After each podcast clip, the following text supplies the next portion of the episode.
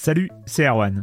Je me permets ce petit message avant votre podcast pour vous parler du festival Silence on Joue qui aura lieu le 25 mai prochain à la Cité des Sciences et de l'Industrie à Paris. De 10h à 22h, on vous prépare une journée qu'on espère passionnante avec des discussions, des débats au cœur même de la Cité des Sciences et une soirée mémorable dans un grand amphithéâtre. La billetterie est ouverte, le lien est dans la description des derniers épisodes et vous trouverez aussi un lien vers la programmation. C'est 20 euros pour la journée et la soirée, et si vous voulez juste passer nous voir en journée, il suffit d'une entrée classique pour la cité, c'est 13 euros tarif plein avec éventuellement des réductions. C'est la première fois qu'on organise un truc pareil et on espère vraiment que vous répondrez présente et présent. En tout cas, nous, on a très envie de vous croiser de rencontrer celles et ceux qui nous écoutent chaque semaine. Rendez-vous donc le 25 mai et je vous laisse avec votre épisode de Silence en joue ou de la bande-annonce ou de Gâchette gauche ou de Dans la boucle. Enfin bref, bonne écoute. Hiring for your small business? If you're not looking for professionals on LinkedIn, you're looking in the wrong place. That's like looking for your car keys in a fish tank. LinkedIn helps you hire professionals you can't find anywhere else, even those who aren't actively searching for a new job but might be open to the perfect role. In a given month, over 70% of LinkedIn users don't even visit other leading job sites. So start looking in the right place. With LinkedIn, you can hire professionals like a professional. Post your free job on linkedin.com slash people today. Silence en joueur, Juan Cario, bonjour.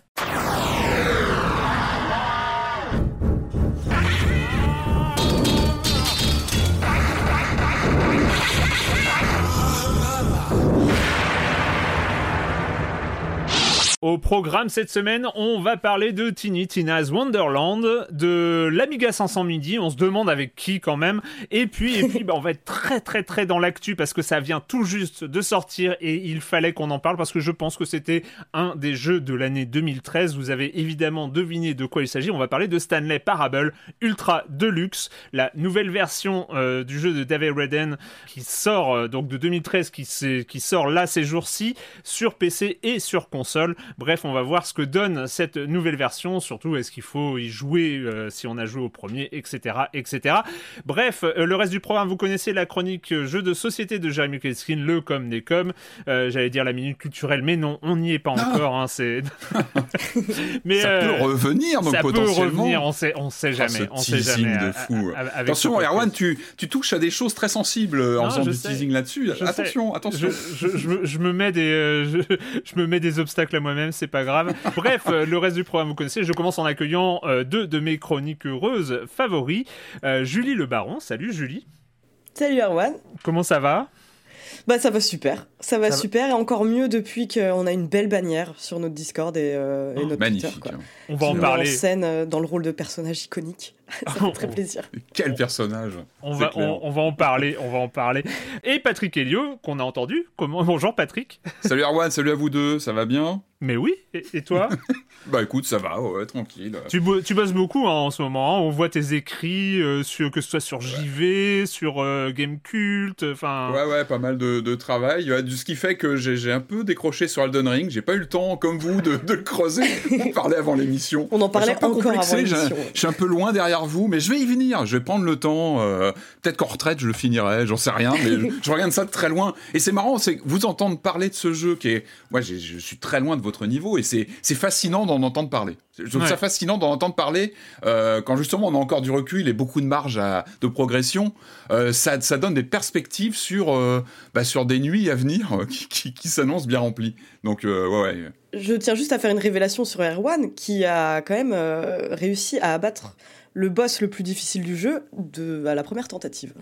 Ouais, ce qui veut dire que je joue en mode facile, qui n'existe pas hein, sur. Euh, non, combien d'heures Est-ce que on peut chiffrer ton. ah oui, bien sûr, bien sûr. Euh, mon, mon, compteur me met, me met 149 heures, je crois. Parce que ça va euh, encore, oui. C'est et j'ai fini au niveau 162, je crois, ce qui, ce qui est, je crois, le, le, sorte de progression classique. J'ai pas fait de farm, enfin très peu. le, le j'ai farmé un peu pour compléter des niveaux, genre quand t'as 90 90 000 runes et qu'il t'en faut 92 000 et que tu vas rentrer dans une tombe, tu vas quand même Mm. farmer les 2000 runes qui manquent. Euh, c'est plus du farming tout dans ce cas perdre. parce que le farming c'est un, non, c'est un choix de vie. Oui, voilà, c'est ça. Moi, j'ai- Là, c'est un achievement normal pour. euh, Voilà, voilà.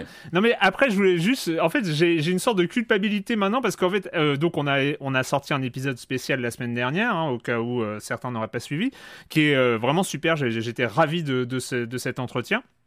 Et en fait, une des réactions, et que je comprends tout à fait, en fait, euh, une des réactions, ça a été, il y a de tous ces gens qui n'ont ni envie, euh, qui ne sont pas attirés par l'univers d'Elden Ring, qui n'ont pas Mhm. envie de s'y jeter, qui, euh, voilà, qui, qui ont une sorte de défiance, ils sont là, mais arrêtez Moi, je peux comprendre, ça doit être lourd. euh. mais genre, vous êtes relou, quoi. Parlez d'autre chose. Il y a autre chose dans le jeu vidéo. Après, voilà, on a, on a toutes, tous et toutes nos, nos, nos petites obsessions à certains moments dans, no- dans notre vie de joueuse et de joueur. Voilà, il faut nous comprendre. On, est, on a passé beaucoup de temps dessus. Mais bref, on va évidemment passer à autre chose. On sera amené à en reparler, malheureux- malheureusement, pour ceux qui ne supportent Et pas. puis je pense que c'est un jeu qui aura une influence à long terme sur pas mal de choses autour de lui. C'est-à-dire que c'est aussi important qu'on en parle, non pas comme Bien objet sûr. uniquement euh, de jeu, mais aussi parce que je pense qu'il aura un impact euh, voilà, sur, sur pas mal de productions par la suite. Il y aura quelque chose qui en restera même sur d'autres jeux, donc c'est important de, de- de le souligner, même Oui, si on n'a pas tous le même niveau in-game, je pense. Voilà. Mais euh, comme je disais, moi j'ai fini un peu en niveau facile avec genre une des meilleures armes du jeu et puis, euh, et puis des, des cendres de guerre qui vont bien. Et ça, ça permet de, de, de, de rouler euh, tranquillement, euh, bon, mis à part quelques accros sur la fin du jeu. Le, le- le moment où tu le finis, il se passe un truc, non? Quand tu te dis je repose la manette et voilà, c'est fait. il- il- si, il se passe un truc. On va pas parler que, que d'Elden Ring encore je aujourd'hui. je, n'ai, je, je n'ai pas lancé un jeu vidéo pendant 24 heures après. Je ne pouvais Ah ouais. pas en fait. Il y Il y avait a un une sorte d'assimilation, Non, d'assimilation. non, mais ouais, il y que- avait. Non, mais il y a, il y a ce moment où, en fait, quand tu joues à Elden Ring, tu, euh, tu, Mm. tu, tu, tu ne veux jouer qu'à ça, en fait. Tu... Après, Mm. tu joues à d'autres choses parce que tu as un podcast à faire ou, euh, ou ce Mm. genre de choses, ça, ce, qui, ce qui arrive. Et puis, tu prends, je prends quand même plaisir. Quand, quand on a fait Patrick's Parabox, par exemple, j'ai Mm. j'ai surkiffé ce, ce moment-là. Donc, ça m'a pas gâché les autres expériences. Mais euh, ce moment où tu joues pour toi, entre guillemets, c'est que tu, tu lances euh, Elden Ring. Et quand tu finis le jeu, alors moi j'ai commencé évidemment euh, le New Game Plus, euh, mais en fait tu te rends compte que euh, ça a plus du tout la même saveur, donc bon t'arrêtes. Et Mm. arrive ce moment où bah, lancer un jeu pour toi... bah, euh, voilà. Après j'ai recommencé, j'ai j'ai recommencé à lancer des jeux pour moi depuis, mais euh, mais il y a eu cette, ce- cette petite période comme ça un peu de euh, ah j'ai plus rien, Euh, il, il ne se passe plus rien dans, dans, ma vie de joueur, Euh, mais bon, voilà. Non, mais c'est marrant parce qu'après, d'autres jeux peuvent aussi euh, s'inscrire en, pas en porte-à-faux, mais comme complémentaires. Tu vois, on parlait de Lego Star Wars, ça peut être un complément Mhm. totalement à l'opposé en termes de gameplay, de, tu vois, de difficulté, etc. Ça peut venir aussi en, bah, pour moi, en complément. C'est une autre façon de jouer. Tu, ça Moi, je vais faire un aveu. j'ai été à deux doigts de relancer Hades depuis le début. Mais, euh, Ouais, mais, ouais, mais faut- t'es dans des boucles. Erwan, t'es, prisonnier dans des boucles. Il faut. il faut en sortir. Je l'ai pas fait. Je ne l'ai pas fait. Dis la personne qui a refait de l'Amiga 500 dans tous les sens. Mais bon, c'est- Voilà. c'est, pas grave, c'est pas grave. Et le mec, Patrick Helio, qui me reproche Voilà. d'être dans des boucles. C'est très Ouais, très c'est bien. Un peu, c'est un peu fort quand même, mais bon, on assume. On va commencer avec un peu d'actu avec toi, Patrick, avec Ouais. euh, notamment des chiffres de vente de jeux vidéo. Oui, des chiffres, euh, bah ouais, un peu de suivi de, bah de, de précédentes émissions. Euh, on a eu des chiffres du côté, de ma- un de mes chouchous de cette saison. Hein, je sais que bon, bah c'est pas forcément partagé par tous, mais euh, Dying Light, moi j'aime beaucoup hein, le jeu de, de, de Techland. C'est le 2, hein. C'est le 2. Euh, ouais, mais on a eu aussi des chiffres du premier. En fait, l'éditeur donc Ah. a, a fait un point sur les, les chiffres de vente. Alors évidemment, Dying Light 2 fonctionne bien puisqu'il a fait 5 millions de ventes en quelques quelques semaines, quelques mois, ce qui est, ce qui est un très beau score parce que c'est un jeu qui est quand même sorti. On avait parlé, qui avait qui a eu comme un, un accueil, euh, comment dire, critique parfois mitigé, qui était en face à d'autres gros jeux euh, en face de lui, mais bah il y, a- cette euh, cette euh, comment dire cette générosité des jeux Techland, un peu foutraque, mais énormément de contenu et de suivi. Donc 5 millions, c'est une bonne performance. Et puis ce qui est intéressant aussi, c'est que l'éditeur a, a refait un point sur les ventes du premier Dying Light, qui a quand même bientôt 10 ans maintenant, mais qui a été très très suivi avec beaucoup de mises à jour, Ouais. des contenus, etc. Qui a passé le cap des 20 millions de ventes. Et ça, ça fait plaisir parce que moi, c'est un jeu que j'aime beaucoup, euh, qui a été, euh, c'est tout bête, je crois que j'avais évoqué, mais qui a été euh, mis à jour pour PS5 et, et les nouvelles Xbox il y, a, il y a quelques semaines. Et ça, c'est du travail en Mm. plus. Voilà, c'est un jeu qui est suivi sur la durée et c'est récompensé. Euh, donc sur le premier Dying Light, et donc le deuxième, donc 5 millions, c'est un bon score. Et euh, puis des mises à jour, là je crois qu'il y a le New Game Plus euh, qui vient d'être ajouté bah, à Dying Light 2. Donc c'est chouette, c'est vraiment, bah, ça fait vraiment partie de ces jeux. Techland, j'en ai déjà parlé, mais un peu foutraque, mais une vraie. Il y a beaucoup de contenu et puis surtout un suivi sur le temps, ce qui fait que leurs ventes sont là. Et je pense que les joueurs le savent. voilà, ce suivi en tout cas sur la suite. Hmm. on en a parlé. C'est pas forcément une révolution en termes de narration ou d'histoire, mais bah, déjà il y a une super bande originale. On en a parlé de, de Rivière qui a, vraiment fait un super travail dessus. Et puis bah voilà, énormément de, de, missions dans tous les sens. Voilà, bah, c'est un, un, de mes jeux Techland. Moi j'aime bien ce qu'ils font. Euh, donc ça, se passe bien de leur côté. Et puis euh, niveau chiffres, j'avais noté aussi Lego Star Wars, on l'a un petit peu évoqué tout à l'heure. Euh, pareil, hein, on, en a parlé, on était tous un peu post-Elden Ring et, pas mal de jeux, mais il a fait son chemin, Lego Star Wars, la saga Skywalker. On avait souligné, hein, c'est un jeu qui est, qui est, assez colossal en termes de contenu, avec un, quand même au programme euh, l'idée de couvrir les différentes trilogies de la, de la, saga, ça a été un développement compliqué, on l'a aussi évoqué lors de la chronique, euh, mais ça cartonne, ça cartonne. On l'avait déjà vu, je crois, dès euh, le moment où on en avait parlé entre nous, il venait de sortir, il était déjà en, top des ventes en Angleterre, ça a été confirmé en France, on l'a vu arriver dans les, dans les charts de vente en France, et là on a eu un chiffre il y a quelques, quelques semaines, je crois, quelques jours, on a appris qu'il avait passé les 3 200 000 exemplaires vendus en 3 semaines en trois hmm. semaines, euh, deux trois semaines après son lancement, ce qui en fait un record dans l'histoire des jeux Lego. Et on sait que c'est une longue histoire de de, hein, de jeux vidéo euh, sur les sur les euh, sur les licences Lego. Donc ça marche bien. En tout cas, c'est un titre qui on pouvait critiquer ce côté. Bon, on connaît la, franchise Lego, Star Wars, les Lego. Indiana Jones, on connaît par cœur, mais ça marche bien. Et c'est vrai qu'il y, a un côté. J'en parlais face à Elden Ring tout à l'heure, et c'est vraiment ce que j'ai ressenti en le lançant.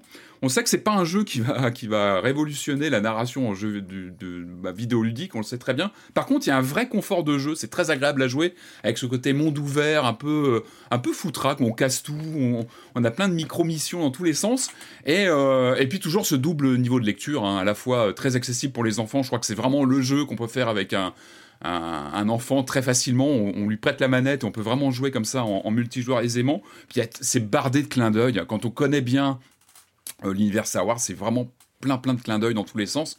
Donc, euh, donc ça fonctionne bien. En tout cas, c'est un record de vente, donc ça, ça fonctionne sur le saga Star Skywalker. Et euh, des news aussi sur ton casque de réalité virtuelle favori du moment. Ah oui, tu disais, tu disais, Erwan, chacun c'est marrant. Alors moi, c'est la réalité virtuelle évidemment, et MetaQuest aussi. Hein, donc on rappelle, donc c'est le c'est le casque qui s'appelait Oculus Quest qui est devenu MetaQuest 2 euh, chez Facebook désormais. On parle plus trop d'Oculus, hein. c'est voilà, c'est un terme qui est en train de disparaître. Donc c'est le MetaQuest 2. Mm. On a eu un événement cette semaine ou il y a deux semaines, je crois maintenant. Un peu un, vous savez, comme les Nintendo Direct. En fait, il y a une prise de parole maintenant de, MetaQuest qui explique un petit peu les jeux en, production. On a eu des annonces intéressantes. Il y a le Among Us en VR qui a été présenté. Je crois qu'il arrive là dans, dans, les dans les semaines euh, qui viennent. Très curieuse de voir euh, ce que ça peut donner, n'empêche. Hein. Moi, ça m'a intrigué cette vidéo. Enfin, ça, ça, ça, fait envie.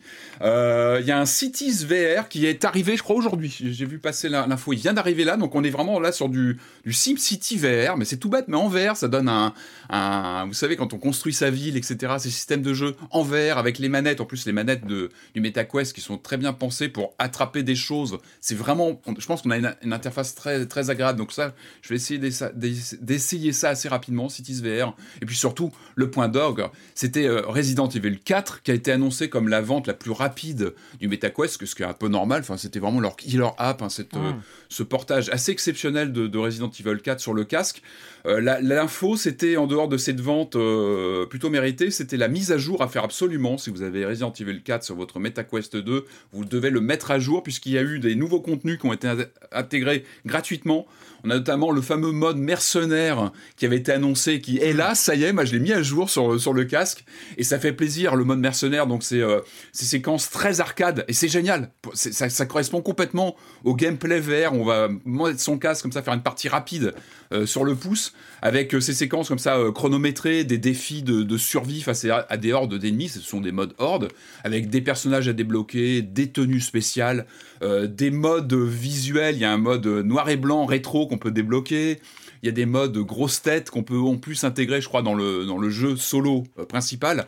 Donc ça c'est chouette, donc allez-y Resident Evil 4, encore une fois c'est un grand grand classique, moi c'était un de mes jeux de l'année dernière euh, en VR sur le MetaQuest. Et euh, voilà encore il est mis à jour, il est suivi, c'est vraiment vraiment un grand grand classique en VR, une vraie, un vrai tour de force.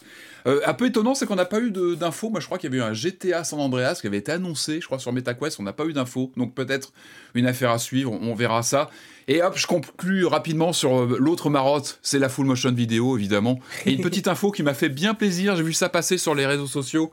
Euh, le studio Burning Sunset, vous vous rappelez euh, de, ce jeu The World After que j'avais, j'en avais parlé, mmh, jeu français qui avait été fait en plein Covid. évidemment. Et ben l'équipe annonce travailler sur un nouveau projet, mmh. toujours réalisé en vidéo. pour l'instant, ils estiment que ça pourrait sortir courant 2024. Alors moi, ce qui me fait qui me fait totalement rêver, c'est qu'il parle d'un monde toujours science-fiction euh, dans le sud de la France et qui pourrait intégrer, qui devrait intégrer des séquences de rail shooting en vidéo, donc des jeux de tir. Enfin voilà, tous les tous les points sont euh, sont verts, ça, ça fait tilt. Donc on va suivre ça de très près. Donc les amis de Burning Sunset. Euh, voilà, on attend de voir ce que vous allez nous proposer. Voilà, ça c'était mon petit point FMB de la semaine. Full motion vidéo, on précise. Julie, toi tu as des news côté, alors c'est côté Twitch, donc la, la plateforme de streaming de jeux vidéo, euh, qui, euh, qui va changer encore une fois de manière légèrement unilatéral, encore une fois, ces conditions de rémunération. Oui, c'est ça. Enfin, pour l'instant, euh, rien n'a encore été euh, décidé. Enfin, c'est un rapport de Bloomberg qui a été rédigé par euh, Cecilia D'Anastasio qui précise en fait que Twitch donc envisage pour l'été de changer le mode de rémunération de, mmh. de, certains de ses partenaires. Donc, en gros, quand on stream sur Twitch, on peut donc devenir partenaire moyennant de sauter à travers une centaine de cerceaux enflammés. Quoi.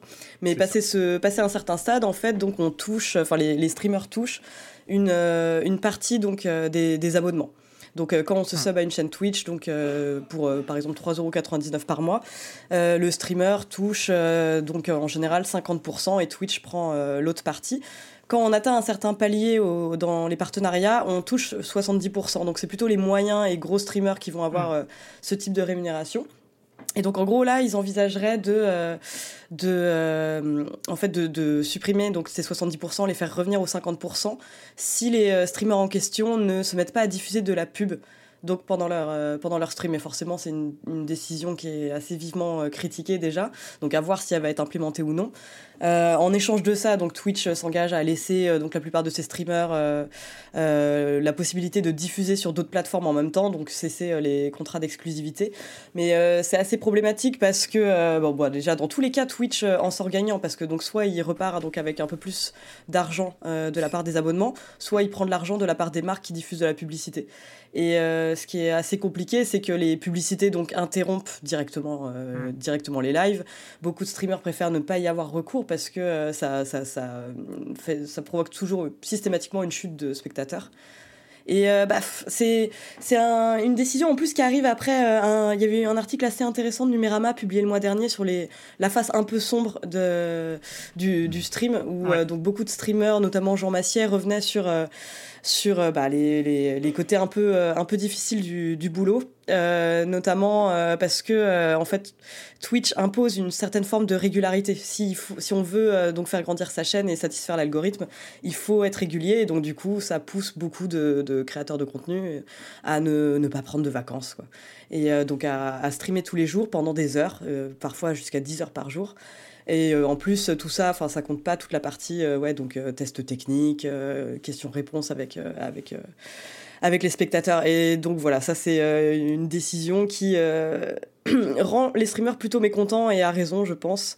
Donc à voir comment ils vont réagir par rapport à ça. Quoi surtout que c'est l'enchaînement euh, à quelques années d'écart, mais en fait, il y a eu déjà le, le, truc de la, euh, de la rentrée 2020, je crois, où euh, en fait l'abonnement était passé de 5 dollars à 4 dollars, mm. ce qui fait que bah, d'un coup d'un seul, tu avais 20% de revenus en moins chez, chez tous les streamers du jour au lendemain, sachant que le truc de Twitch, c'est non, mais oui, mais vous inquiétez pas, c'est 20% de moins, mais vous aurez plus d'abonnés parce que c'est moins cher. Donc ça va tout de Mm. suite être compensé, ce qui est forcément. euh, Enfin, il y a toujours plein de choses comme ça. Ils avaient, ils, ils Twitch avait promis de, de compenser ce- ce- cette perte de revenus, mais pour ça, il fallait streamer un certain nombre d'heures. Enfin, il fallait euh, euh, streamer dans sa moyenne des mois précédents. Enfin, c'est des calculs compliqués et chaque fois, il y a une pression comme ça qui est mise sur les streamers. Et je pense que ce qui est compliqué, tu cites l'article de Numérama qui était très intéressant à, à ce sujet, mais on voit bien que c'est compliqué parce que le stream commence forcément comme un loisir Mm, où on se lance dessus parce que ben on joue, on voit euh, les gens streamer, on se rend, on se rend compte que c'est pas hyper compliqué euh, techniquement, même si euh, bon il faut il faut quelques connaissances, mais c'est plutôt euh, c'est plutôt quelque chose qui est excitant à découvrir et, et ce genre de choses. Arrive un moment où euh, bah parce que ça fait rêver, les gens font un switch et espèrent gagner leur vie avec, et là c'est une sorte de, de puissant fond, c'est-à-dire que euh, euh, bah, tu vas commencer effectivement à streamer euh, 6, 8 heures, 10 heures par jour avec, euh, avec euh, un nombre limité de viewers euh, et euh, essayer de grimper comme ça. Enfin, c'est épuisant et il y a une pression, il y a une vraie pression qui est bah, si tu streames pas, tu vas pas avoir d'abonnement, tu vas pas avoir. Il y, a, il y a comme ça une sorte de, de boucle infinie qui, qui, Mm. qui se met en, en place. Et bon, il y a, il y a des élus, euh, forcément, il y a des élus sur Twitch, il y a des gens qui s'en sortent et, et tout ça. Après, c'est euh, en faire un métier, c'est vraiment limité à, à quelques, quelques élus, quoi. C'est clair. Mais on voit aussi bah, tout le souci aussi du monopole, quoi. C'est euh, Mm. que euh, Twitch, euh, bon, euh, il y a, il- forcément, il existe d'autres plateformes. Enfin, il y a Fa- Facebook Gaming ou, ou YouTube, mais c'est vrai que là, pour l'instant, ils peuvent un peu se permettre de prendre les décisions, euh, les décisions qu'ils veulent, parce que il n'y a pas beaucoup d'alternatives pour le moment, quoi.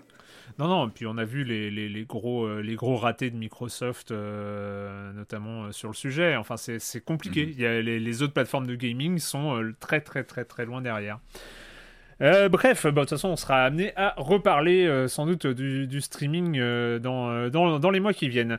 Bref, le com des com des deux dernières semaines, parce qu'il n'y avait pas de com des com dans l'émission spéciale Elden Ring, bah, ça va être assez court parce que donc il y, a- il y a deux semaines, donc on parlait notamment de Lego Star Wars il y a deux semaines. Mm. Je voulais revenir, voilà, je, je prends, hein, il y a plusieurs commentaires hein, qui vont dans ce sens, mais je prends celui de, de Benjamin qui dit, bah, je vais prendre le contre-pied. Ici, c'est carton plein ce Lego Star Wars. On se passe les manettes, on enchaîne les épisodes en se marrant. Oui, ça nous fait Mhm. rire. Moi, je cherche à mieux optimiser ce système de combat un peu mou. Je me marre à repérer les poses de détails et les poses et détails de comportement entre chaque personnage. Mon fils essaye de débloquer des gros vaisseaux. Ma fille cherche les trucs cachés. On se remémore euh, comme les décors euh, du premier sont sympas, comme le 2 ressemblait déjà à un jeu vidéo. On se demande euh, ce qui est ce Snoke, même si ce, ce sont les derniers films qu'on a vus. Les entre-missions sont devenues presque aussi consistants que les épisodes eux-mêmes. Le contenu Mm. est ouf et plutôt régulier en qualité. La version Switch est, est clairement de qualité, bien optimisée.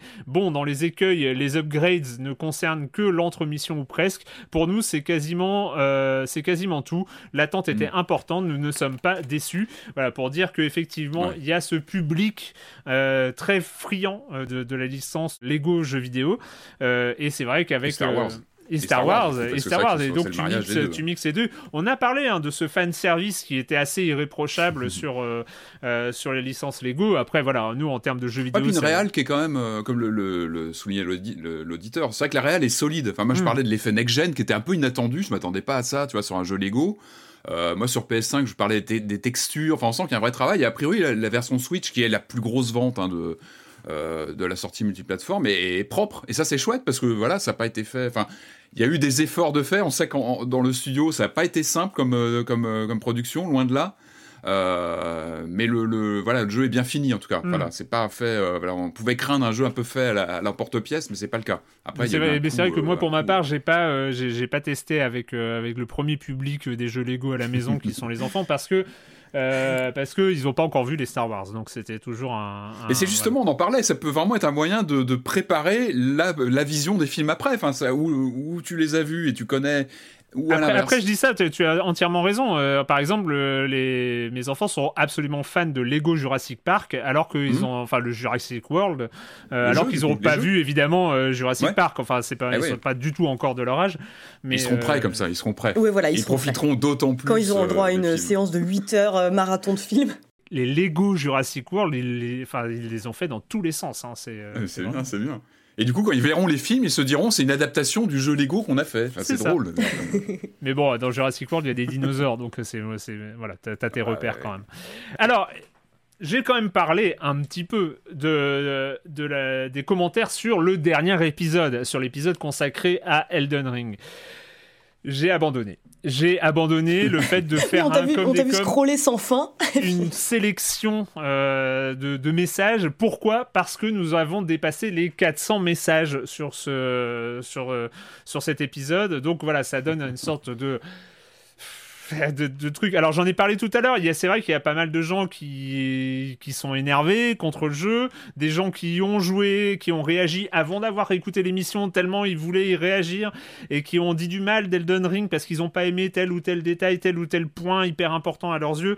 Après ça a créé des débats parce qu'il y a des gens qui ont adoré. Donc en fait ils ont commencé à discuter entre eux. Ils se sont pris la tête sur la notion même de gameplay émergent. Allez savoir pourquoi. Je ne sais pas, mais ça ça a duré 95 messages, quelque chose comme ça. Enfin en plus en plus plus, ils discutent de nuit, c'est-à-dire que tu, tu, tu, lèches le Discord à 21h, tu reviens le lendemain à 10h du matin, c'est bon, t'es bordé.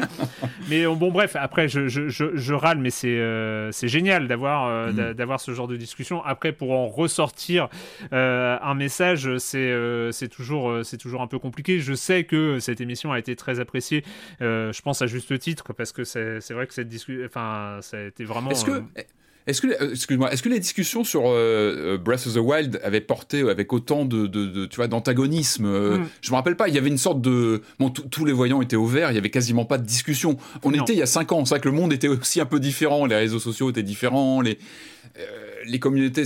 Mais je sais pas, j'ai l'impression qu'il était beaucoup moins clivant, peut-être, le, Zelda. pour, à l'époque aussi, il a eu un impact euh, différent. Non, non, c'est bah, de, de, fait, il était beaucoup moins clivant. C'est-à-dire qu'il y avait des gens qui n'avaient pas, la Switch euh, et qui n'avaient pas Zelda, mais à peu près tous les possesseurs de la Switch euh, jouaient, avaient joué à Zelda Breath of the Wild. C'était vraiment le jeu. En plus, c'est le jeu qui arrivait avec la Switch. Donc, c'est pour le coup, c'était un, peu, c'était un peu une figure imposée. Après, Elden Ring, même si on l'a dit, hein, il, est moins, il est beaucoup plus accessible. En tout cas, il a, il a prouvé, il a ouvert euh, mm. comme ça énormément de, de, joueuses et de joueurs euh, aux productions From Software.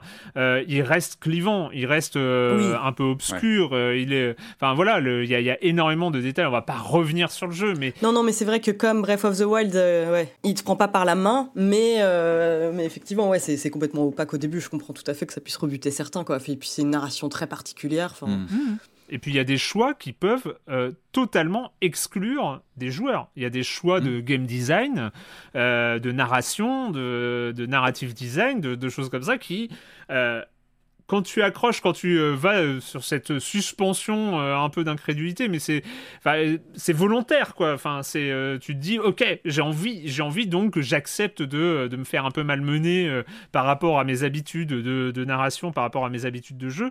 quand tu veux pas, et je comprends tout à fait, quand, quand tu accroches pas à, à ces choix-là, bah forcément, un, ça peut être un rejet violent. Ça, ça mm. peut, mm. et qui est je pense totalement, euh, totalement valide. Enfin, euh, et après, c'est un peu le résultat, c'est cette discussion. C'est vrai que c'était notre deuxième épisode sur Elden Ring, donc ça a créé comme ça un, point un peu de euh, d'énervement chez certaines personnes qui en, avaient un peu leur claque d'Elden Ring, d'autres qui étaient totalement à donf et qui avaient déjà fini quatre fois le jeu et qui étaient totalement dans cette mouvance-là. Donc voilà, se, se crée comme ça. Après, les débats sont restés de très bonne tenue. Il n'y a pas eu parce qu'on est sur le Discord de Silence on Joue et que c'est quand même un endroit où. Nous on de personnes, entre personnes de bonne compagnie. On peut se prendre la tête. On peut, euh, on peut même se prendre la tête un peu, euh, un, peu violemment, comme ça a été le cas sur le gameplay émergent. Me demandez pas pourquoi. Me demandez pas pourquoi ils se sont fâchés sur le gameplay émergent. Mais c'est, c'est pas grave, c'est pas grave. Alors on a connu pire comme sujet de, dispute, hein, ça oui, va. Oui, euh, oui, tout à fait, tout à fait. C'est est-ce que les glitches d'un jeu font partie du gameplay émergent ou pas hein? Moi, je vous pose la question. vaste question intéressant. mais, euh, mais, mais voilà, donc euh, c'est pour, pour dire que si vous voulez un peu participer au grand débat sur Elden Ring, il y a quand même trois fil de discussion sur le Discord distinct sur Elden Ring. Il y a donc euh, même quatre si on compte la première émission qu'on a fait, mais qui est plus trop euh, le, fil est plus trop actif. Donc il y a le fil de discussion de l'épisode de la semaine dernière. Dans le salon jeux vidéo, euh, il y a le fil de discussion consacré à Elden Ring pour les gens qui sont en train d'y jouer, ce qui fait qu'il y a tout est spoil free, donc ah, ils font attention à pas spoiler. Et il y a dans le salon, on finit son jeu, il y a un, un fil de discussion Elden Ring où on peut tout spoiler parce que tout le monde a fini son jeu. Donc c'est bien, voilà, c'est euh, très organisé hein, le Discord de, de Silence on joue. Euh, si vous voulez rejoindre, c'est l'image du podcast lui-même qui, qui est, très très organisé et très euh, Exactement. Euh, si vous voulez rejoindre le Discord, évidemment, c'est toujours compliqué de donner des URL à, l'audio. Vous pouvez trouver les liens. euh, non, non. vous pouvez trouver les liens euh, sur euh, la chaîne YouTube de Silence en Joue, en description des épisodes. dans les articles de Libération de présentation des épisodes de Silence en Joue, il y a un lien vers le Discord. Voilà, c'est la méthode pour rejoindre cette communauté qui va, qui se dirige petit à petit, tranquillement, vers les 2000 personnes. Alors ton prochain défi, Erwan, ne plus citer le titre de ce jeu pendant les 3, 4, 5 émissions qui viennent. Voilà, ça va être ton défi. Sinon ça va devenir ton couac à toi.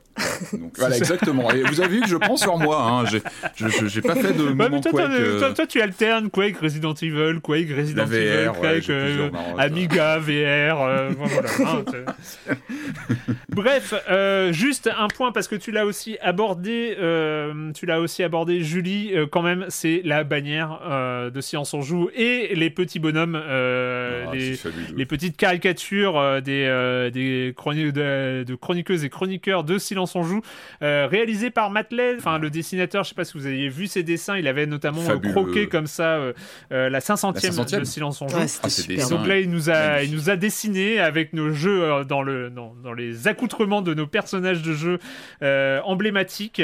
Et donc et donc le résultat est assez incroyable et nous avons, vous pouvez voir la nouvelle bannière officielle, enfin je sais pas si on peut appeler ça, il n'y a pas eu, jamais eu de bannière officielle, mais la nouvelle bannière de Science on Joue, vous pouvez voir sur le compte Twitter de Science on Joue, le Facebook de Science on Joue, ou évidemment sur le Discord de Science on Joue, vous avez euh, comme ça, euh, vous pouvez tous nous voir dans nos, euh, dans nos accoutrements.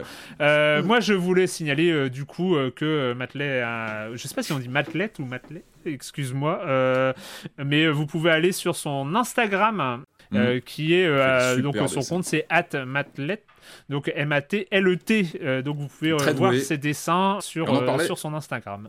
On en parlait juste avant l'émission, c'est touchant de se voir dessiner comme ça. je trouve ça vraiment, bah, c'est chouette, quoi. Vraiment, moi, je le remercie. Et, et il est super doué, donc allez voir, son... allez voir ses créations. C'est génial. Un point rapidement, un peu parce que bon, c'est pas tout ça, mais euh, un point abonné. On en parle régulièrement. C'est euh, voilà la formule euh, de soutien à Silence on joue, la formule d'abonnement à Libération de soutien à Silence on joue, qui est cette formule est toujours active évidemment, que vous pouvez retrouver donc sur offre.libération.fr offfre.libération.fr slash soj, qui est une offre à 5 euros par mois au lieu de 9,90 euros. Et donc avec cette offre, vous avez accès à tous les articles, les enquêtes, les grandes interviews euh, de Libération et tout le reste, les newsletters et puis bah, voilà, c'est formidable. Bah là, vous êtes 378 euh, aujourd'hui à être toujours abonné à cette offre de soutien. N'hésitez pas à rejoindre. Je rajoute évidemment, comme d'habitude, les 18 personnes qui restent abonnées à leur formule classique de libération, mais qui se sont manifestées sur le Discord, ce qui nous fait 396 personnes. C'est formidable. Euh, encore mille merci. Euh, voilà, on reparlera un peu peut-être de cette offre et de, tout ce qui s'est passé cette année. dans, il faut, il faut quand même le dire, j'ai pas de date encore. Hein, je suis désolé, mais on y travaille. On va travailler à faire une émission un peu FAQ euh, en utilisant euh, la fonctionnalité d'enregistrement en public de, ah sur Discord. Euh, allez, promis, on vous donne une date la semaine prochaine, un mhm. rendez-vous voilà, où on pourra voilà, discuter, euh, discuter ensemble euh, un peu de, euh, de, bah, voilà, de tout, de rien, répondre à vos questions. Autour d'une bonne verveine, autour d'une bonne verveine, on, voilà, on pourra le temps de discuter. Une verveine, voilà, si tu veux. Hein, je, je, ne juge pas. Ou autre, hein, non, non, mais après. Euh, je ne juge pas. Bon, et eh ben écoutez, euh, après tout ça, c'est le moment de commencer avec les jeux vidéo. Et puis on va commencer à rattraper un peu notre retard parce que c'est sorti déjà il y a quelques semaines. Mais le programme a été un peu chargé justement ces quelques semaines. Donc on va quand même y revenir. Est-ce qu'on y revient à raison? Bah, on sait pas, on savait pas quand on a lancé le jeu si on y revenait à raison. Euh, on, va, on va vous en parler. Ça s'appelle euh, Tini Tina's Wonderland. Venez chercher l'aventure ah Voici les murs de la puissante savoir dent Une impressionnante armée de squelettes Les catapultes prennent la ville d'assaut Le ciel est chargé de flèches Tiny Tina's Wonderlands. Donc, euh, ben, c'est un jeu issu, comme son nom ne l'indique pas, euh, de la franchise Borderlands. Euh, plus précisément, c'est une suite d'un DLC. En fait, c'est une sorte d'extension d'un DLC déjà, qui est sorti en juin 2013. Un DLC de Borderlands 2, non pas le 3, qui est plus récent, mais un DLC de Borderlands 2 qui s'appelait Tiny Tina et la forteresse du dragon, qui déjà à l'époque mettait en scène la jeune Tina qui euh, mhm. bah, se prenait euh, en charge une histoire, une histoire, un jeu de rôle, une partie de jeu de rôle, faisait maîtresse de jeu euh, d'une partie de jeu de rôle. Déjà, le jeu de rôle, c'était Bunker and Badass, qui était déjà le, jeu de rôle à l'époque, et c'était la formule, c'était euh, bah, dans l'univers de Borderlands, on a un personnage qui euh, fait maître de jeu avec d'autres personnages de Borderlands et qui vont dans un univers façon Donjons et Dragons, euh, qui vont battre des gobelins, des squelettes et des ogres. Voilà, c'était déjà le principe à l'époque. Finalement, bah, ça, a tellement séduit que ils en ont fait un jeu à part entière. Donc ce Tiny Tina's Wonderlands. Patrick, qu'est-ce que qu'est-ce que ça donne ce Tiny Tina's Wonderlands? Alors ouais, comme, tu l'as comme tu l'as évoqué, hein, ça part d'une super idée. Enfin, moi j'aime beaucoup le, concept de, bah, prendre cette, petite héroïne qui va jouer les maîtres de jeu, et en fait, et, euh, bah, euh, nous, nous projeter dans un, jeu de rôle, euh, vraiment avec tous les, tous les clichés de la partie de jeu de rôle autour d'une table. Euh, c'est-à-dire que concrètement, la partie qui est en train de se passer euh, quand on lance le, jeu est autour d'une table avec des personnes qui, interagissent comme on le fait, avec euh, le maître de jeu qui explique ce qui se passe, etc. Et la partie, comment dire, FPS, qui est évidemment, là on retrouve les codes de, de Borderlands, s'inscrit dans cette narration faite par Tiny Tina qui explique ce qui se passe à l'écran, avec parfois des interactions. Moi, j'ai trouvé que l'idée euh, fonctionnait plutôt bien. Enfin, l'idée est bonne de dire voilà, on va avoir un, un, maître de jeu qui nous raconte une histoire avec ces changements qu'on, mais qui se passent quand on, si on a déjà, pour ceux qui ont déjà fait du jeu de rôle euh, sur table, euh, sur table traditionnelle, ça se passe comme ça. C'est-à-dire qu'on a vraiment le maître de jeu qui nous dit bah tiens, tu arrives dans une ville, il se passe ça, il y a tel ennemi qui arrive, et dans notre tête, on a cet imaginaire qui se construit comme ça par par bloc un petit peu selon ce que nous donne comme information le, le, narrateur, le, maître de jeu. Et là, l'idée de, de ce spin-off, c'est ça, c'est de, bah déjà, c'est d'apporter un coup de, un petit vent de fraîcheur. C'est vrai que Borderlands 3, il y a eu des soucis en termes de, de réception, de euh, c'est un peu le, le, le, volet qui est un peu mal aimé dans la, dans la série Borderlands. Alors moi, je suis pas un, je connais pas parfaitement la série. Moi, je suis plutôt un sympathisant. Voilà, moi, je suis un sympathisant de la, cause Borderlands. C'est-à-dire que j'aime beaucoup le style visuel en général. J'aime bien la dynamique euh, de gameplay. Après, je les ai pas tous faits, j'ai pas fait tous les DLC, etc. Mais voilà, je suis plutôt sympathisant, je suis plutôt ouvert à cet univers. Et là, l'idée, c'est de s'écarter un petit peu du, vous savez, de cette ambiance Mad Max qu'on connaît, hein, de base des Borderlands, Mad Max décalé, et d'aller, voilà, comme le comme tu le disais en intro, euh, comme dans, le, dans ce DLC d'origine qui était euh, Tiny Tina's à l'époque, euh, de creuser une piste euh, euh, fantasy, mais très second degré, très méta, très basé sur des clichés et beaucoup de, de clins d'œil à la pop culture. Et ça, ça regorge de ça dans le jeu. C'est vrai qu'on a ce côté. Comment c'est construit? On a bah, ce, vraiment cette idée d'une partie de, de, de, jeu de rôle avec un, un, socle principal d'une carte de jeu, comme ça qu'on voit en vue aérienne, avec des personnages un peu en SD, en super déformed. Euh, on, dirige comme ça le personnage qu'on crée complètement. Alors là, moi, j'ai passé un temps fou sur ce, fameux éditeur. Ça, c'est le piège hein, classique. Mm. Il y a plusieurs pièges pour moi dans ce jeu. Je vais vous expliquer. Il y a ce piège de la création de personnages. Euh, j'ai créé un, un, un, perso monstrueux, affreux, avec un, visage complètement déformé. Mais c'est vrai qu'il y, a des milliards de paramètres. Ça sert pas à grand chose. À part qu'on voit quand même notre, après notre alter ego, on le voit pas mal à l'écran. Mais bon, on passe un temps fou pour pas grand chose. Mais il y a énormément de choses à créer. Euh, et puis, euh, donc, on se retrouve sur cette. Euh, grosso modo, la, partie, elle se, elle, se, elle se dégage en deux grandes sections. Il y a cette carte générale vue de haut, comme si on était sur un, vous savez, sur un, plateau de jeu, en fait, avec des objets. Et là, il y a plein de petits clins d'œil, effectivement. Il y a le, il y a les comment dire les, les, les, les, gâteaux apéritifs qui sont tombés qui vont faire un euh, qui vont faire un, obstacle à traverser enfin voilà il y a pas mal de il y a pas mal d'éléments de ce décor vu de haut euh, qui, qui sont euh, bah, des clins d'œil il y a des, des, objets IRL qui seraient intégrés comme ça un peu un peu comme ça à la narration on a un système du coup de un peu à la Final Fantasy. On, fait aussi pas mal de, de, coups de coude aux joueurs de Final Fantasy avec des comme ça des rencontres, des combats qui vont se qui vont se mettre en route de façon aléatoire lors de la progression sur la carte.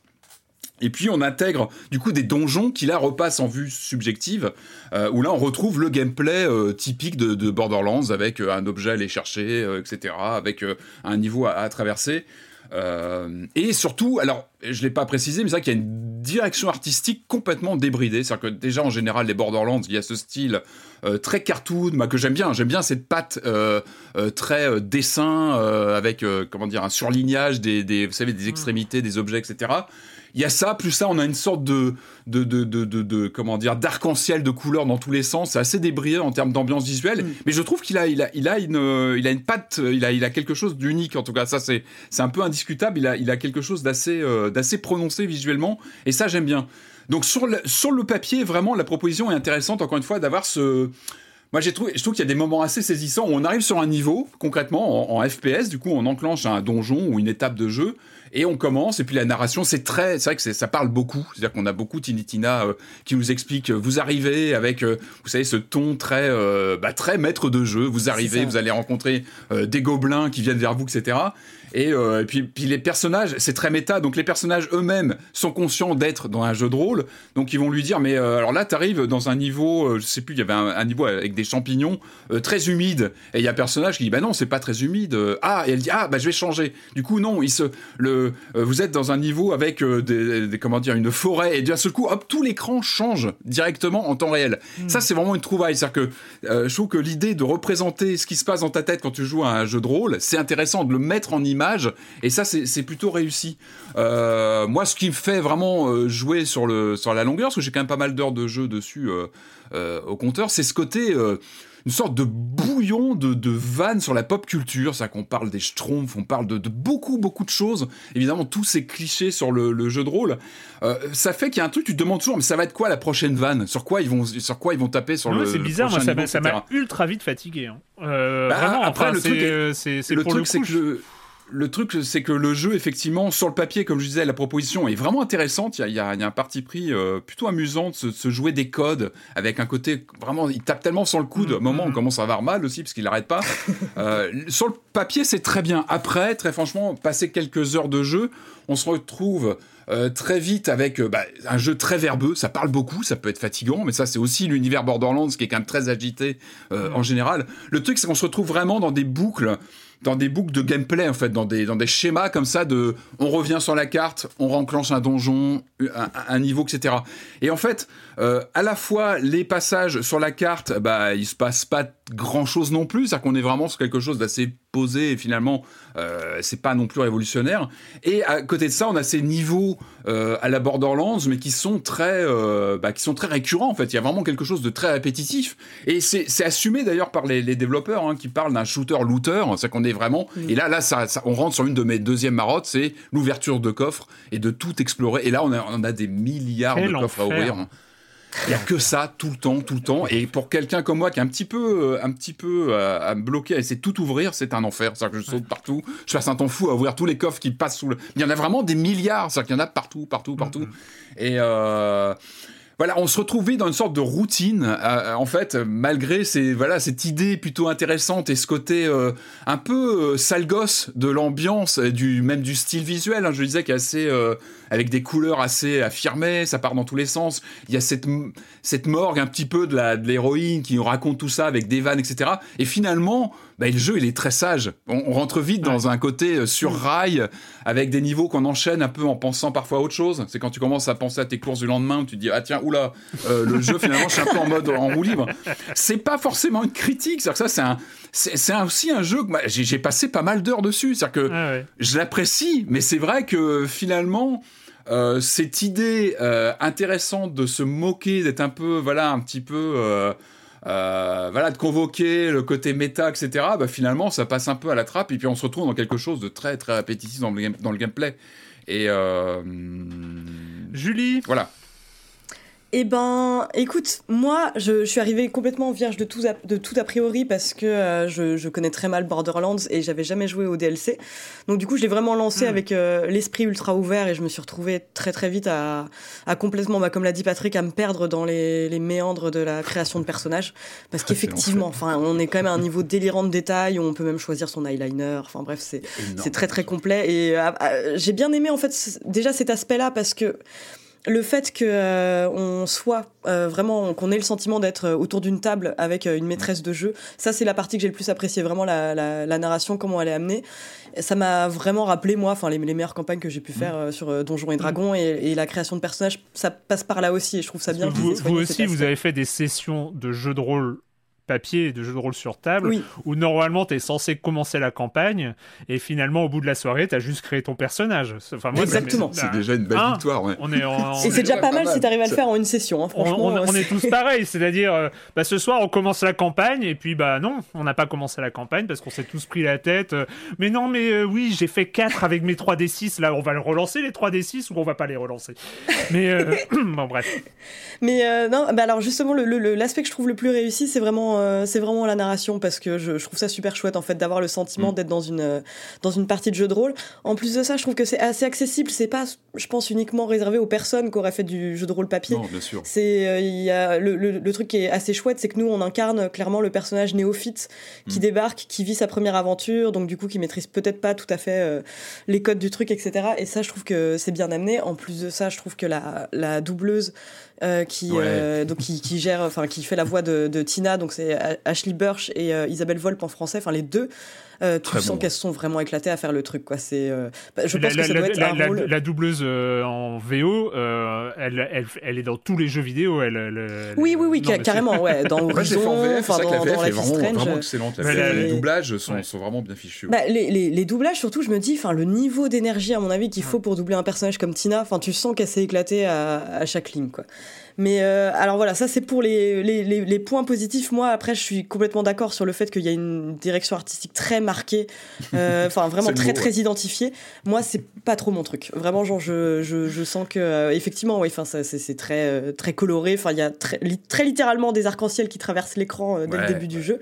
Moi, c'est une proposition à laquelle j'adhère pas nécessairement, mais bon, ça c'est pas grave. En tout cas, je, leur reconnais, enfin, une identité qui leur est propre. Mm. Mais après, c'est plus effectivement, enfin, vu que tu as ce côté un peu foutraque ce côté, voilà, on se joue des codes, etc.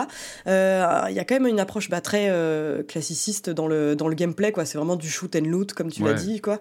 Bah, où euh, donc on passe notre temps à, à shooter des, à shooter des trucs et à looter énormément. Après, il y, a des éléments, enfin, moi j'ai tendance plutôt à être complètement paralysé parce qu'un peu comme toi, j'ai besoin d'ouvrir tous les coffres.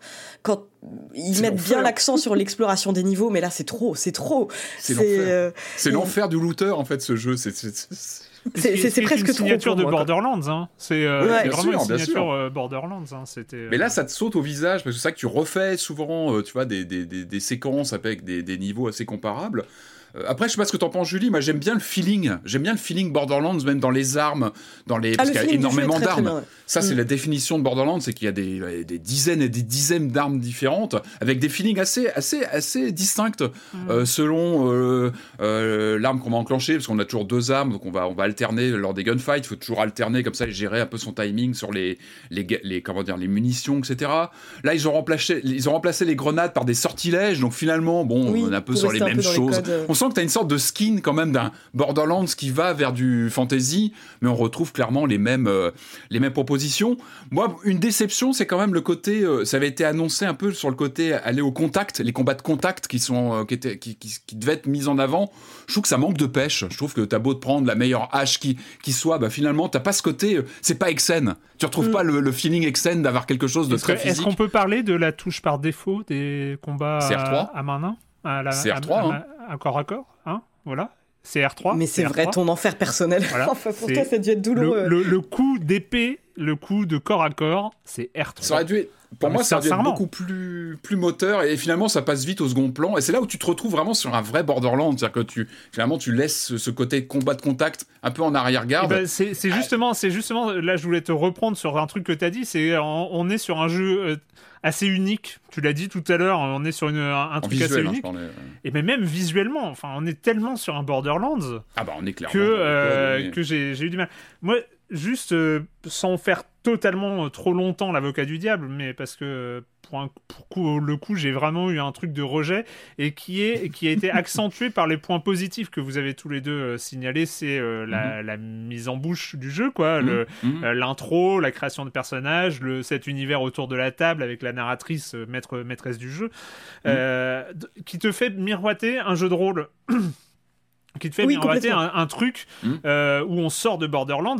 Après, il y avait plein d'idées pour euh, euh, ah faire un jeu de rôle d'heroic fantasy vu de l'univers de Borderlands. Je pense qu'il y avait des idées. Sauf que là, eh ben, tu te rends compte très vite, notamment parce que tu commences à choper. Première arme que tu chopes, c'est du corps à corps. Donc tu désingues un petit peu, tu te dis, ah cool, on va faire, on va pas faire du Borderlands, on va faire du corps à corps. Bon, je passe sur cette saloperie de touche R3. Euh, mais, mais qui, qui, moi, m'a mis. Enfin bon, et en fait, à, ce moment, au moment où je comprends que c'est R3, je me dis ah, ça va, le corps à corps va pas. Bah oui, non, mais le, le corps à corps. va... 3 direct. Mais non, mais le, je dis, le, ça peut pas être le système de combat principal, ah, donc, euh, donc il va y avoir autre chose. Et finalement, très très vite après, tu chopes la première arme, euh, qui est une sorte de pistolet à arbalète. Et là, en fait, ça, tu te dis, bah oui, bah ça va être un shooter.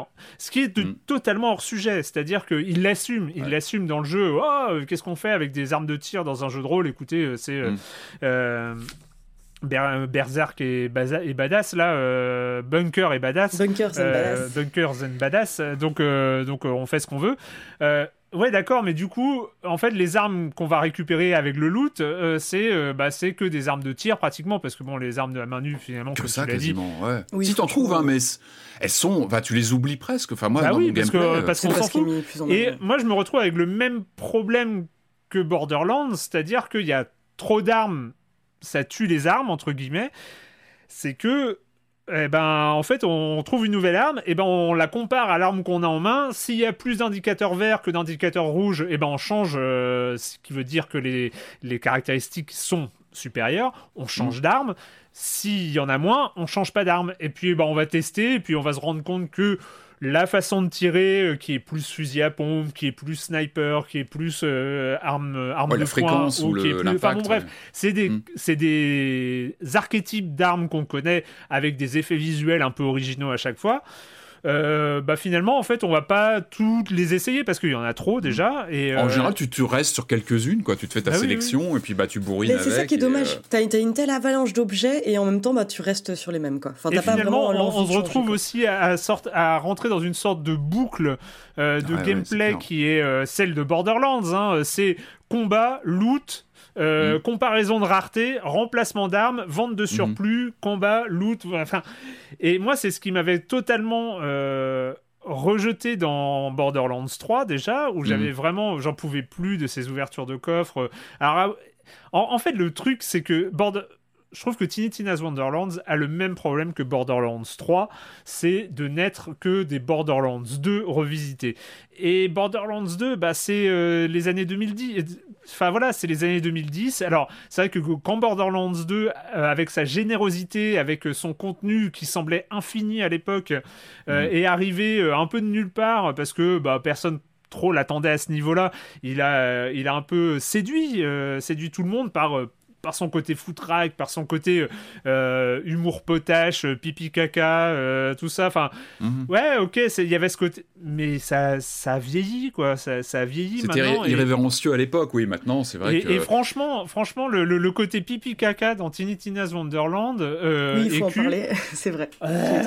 J'en peux plus, quoi. Enfin, déjà, à un moment, tu vois. C'est un peu comme l'effet Naulbuck. Enfin, tu vois, genre, c'est un mhm. humour, oui, qui certes marchait bien il y a quelques années, mais remis au, enfin, aujourd'hui un peu dépassé quand même. C'est ça, ou alors nous on a vieilli, je sais pas, mais. Euh, c'est possible aussi, oui, oui, non, c'est vrai.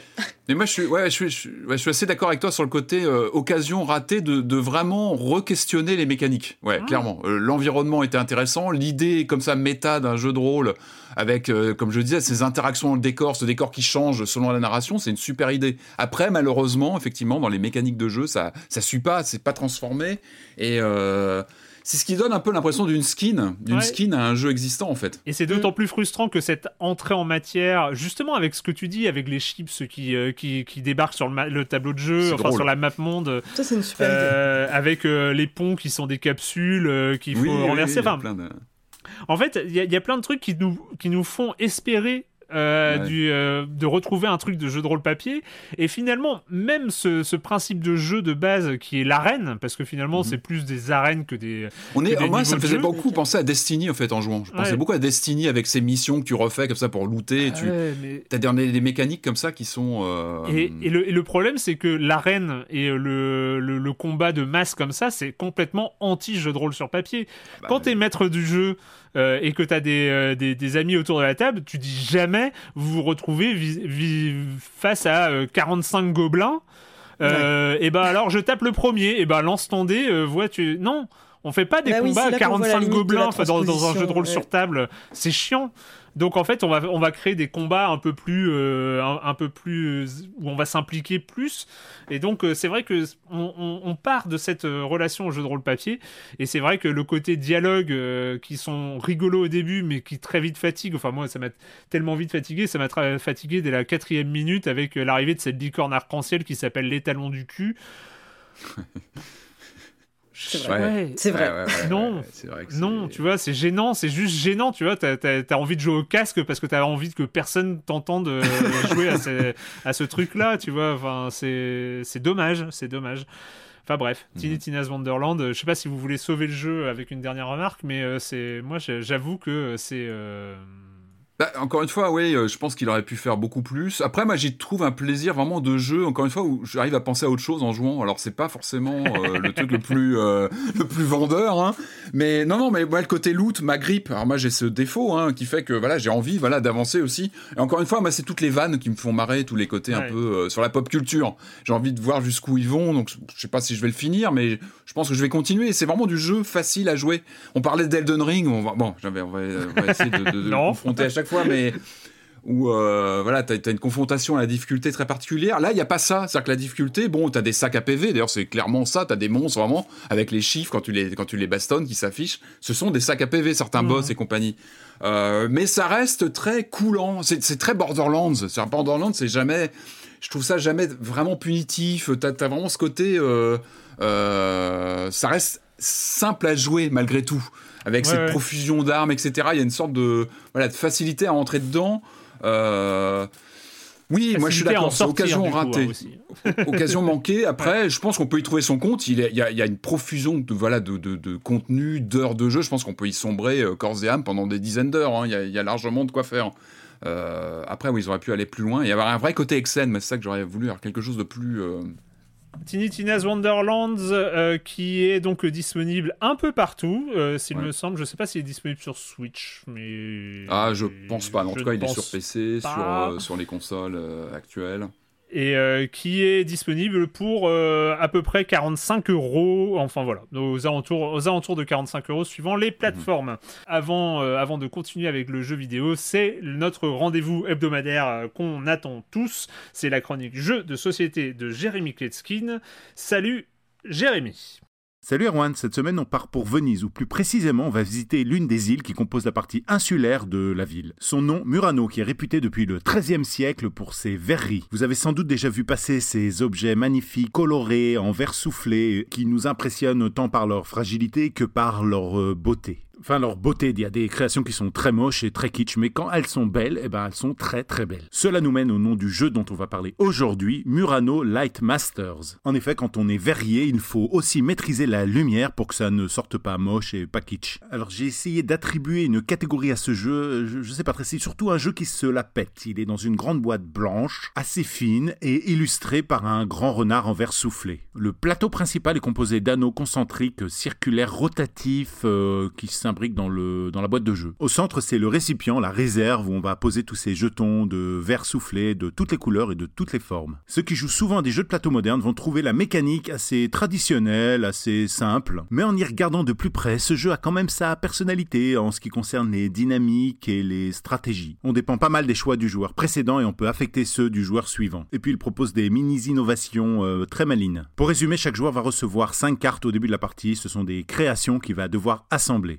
attention parce que ces cartes qu'on a dans notre main, on ne pourra pas les mélanger, il faudra les réaliser suivant l'ordre, même s'il y a aussi un pouvoir pour changer cet ordre. Et puis à leur tour, les joueurs vont pouvoir collecter de nouveaux jetons verts, puis les acheter, les revendre, les négocier. J'ai toujours pas trouvé de catégorie pour ce jeu, mais j'ai bien une idée. Je pense qu'il est parfait pour remplacer les jeux pourris qui traînent depuis le siècle dernier chez les gens qui jouent pas beaucoup. Vous connaissez forcément le scénario. On arrive en vacances chez une tante, euh, chez un ami, et on ouvre les placards. Et là, on y trouve un Cluedo euh, pas complet parce qu'il manque la moitié des pions, euh, un mille bornes, un Othello. Au lieu de ramener une bouteille de vin qui va être refilée en cadeau à quelqu'un d'autre de toute façon, ou une boîte de chocolat qui est là pour vous-même, offrez plutôt Murano Lightmasters qui a de la gueule, qui est simple et qui va rester là pour plusieurs générations. Les auteurs sont italiens forcément, Carlo Carmarotto et Francesco Testini, de 2 à 4 joueurs à partir de 8 ans pour des parties d'environ une demi-heure. C'est édité chez Matago. Les jeux de société vous font briller vous, mais peuvent aussi servir à faire briller les autres. Pensez-y. En particulier si vous débarquez avec des petites anecdotes sur les verriers de Murano qui ont conservé leur monopole sur la fabrication pendant des siècles. Euh, ça va forcément impressionner votre tante ou vos amis, en particulier si c'est des beaufs. Croyez-moi, j'en ai l'expérience. Bye bye Ah, ça sent le vécu Ah, ça sent tellement le vécu. Cluedo, le Cluedo dont il manque des pièces, c'est terrible ça. Ouais. Le Cluedo est assez terrible en soi. Hein. Quand tu as joué à d'autres jeux de société, revenir au Cluedo. Ah, ou alors il faut opter pour le Cluedo vidéo sur VHS, mais ça c'est un, vrai choix de vie. voilà, c'est un choix que tous ne feront pas. Hein, c'est ça. Et eh ben on va continuer. On va continuer et on va revenir en 2013. Moi, 2013, c'était un. Je crois c'était mon jeu de l'année en fait, si je me souviens bien. Euh, il est sorti, on l'attendait, euh, enfin, il est venu de nulle part, non, parce qu'au départ c'était un mode. Il a toute une histoire, ce, The Stanley Parable. Euh, c'était un mode Half-Life, donc réalisé par David Redden, qui a tellement séduit, tellement conquis autour de lui, bah, qu'il en a fait un jeu à part entière avec l'aide de William Pug. Et puis, bah voilà, c'est devenu, c'est devenu cette, cette sorte de de monuments, euh, notamment et du jeu indépendant et du jeu méta, du jeu méta euh, qui a un peu déroulé après parce que en The Silent Parable on était en 2013, les jeux méta c'était pas forcément euh, la norme à l'époque, mais The Stanley Parable ne parlait que de ça, de la relation du joueur avec le jeu, avec les ordres du jeu, comprendre que bah forcément dans un jeu on a l'illusion du choix, mais pas forcément le choix.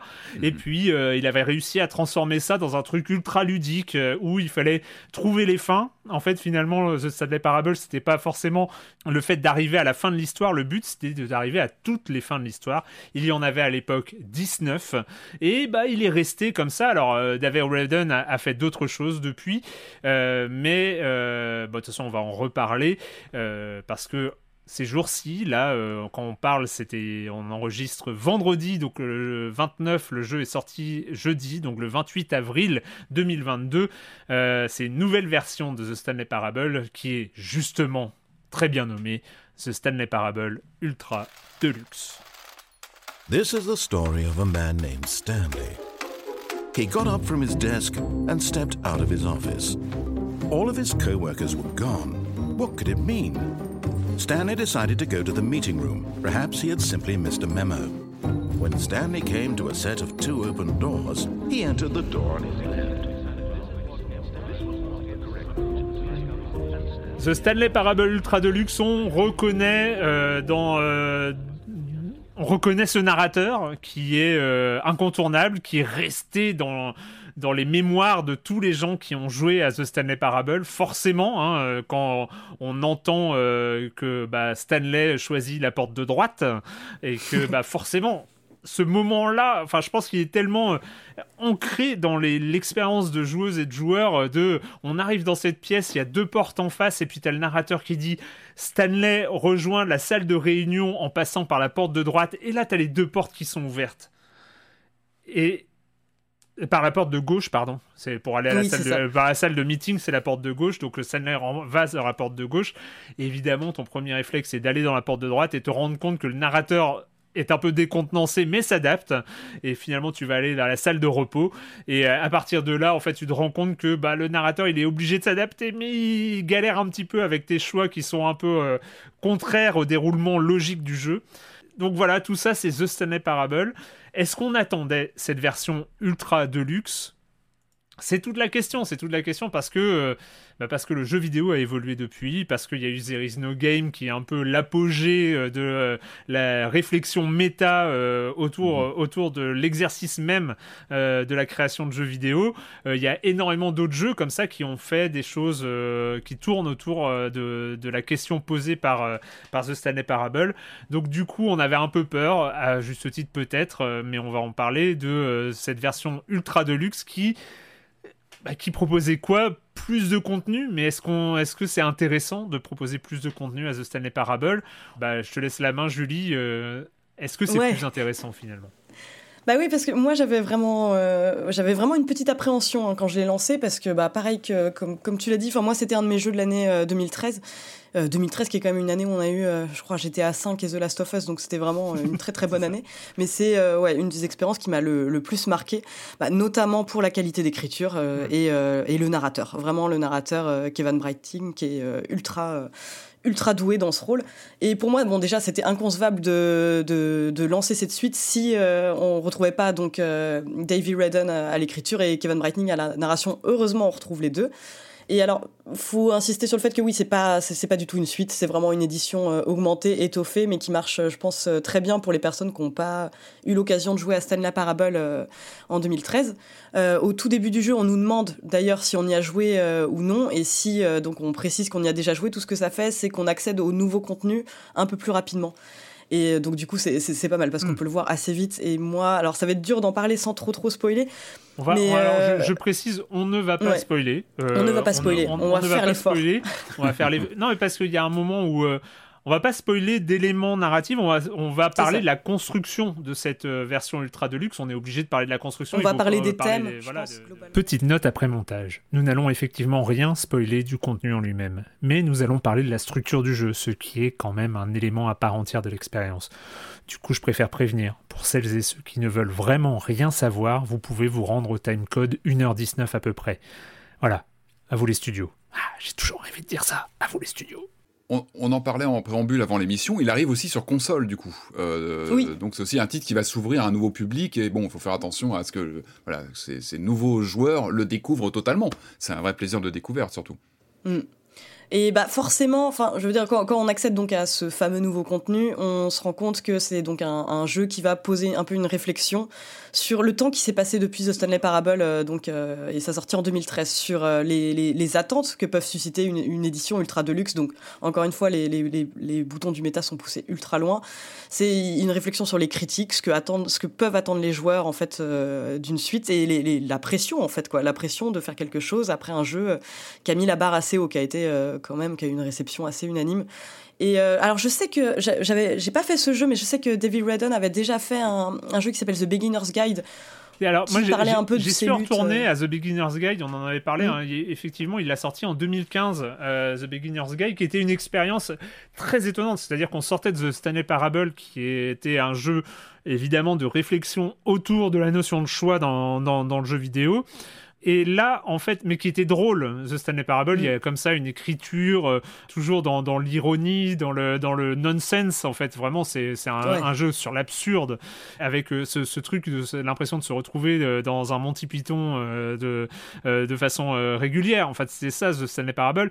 Et là, on arrive avec The Beginner's Guide, qui a rien à voir, qui est en fait une pure réflexion sur sur la position de créateur de jeu, où en fait mm. David, David Redden parle d'un développeur euh, qu'il a connu, euh, qui s'appelle Coda, et en fait parle de, des jeux que ce Coda aurait développé entre 2008 et 2011 et en fait des jeux expérimentaux qui n'ont jamais euh, vu le public.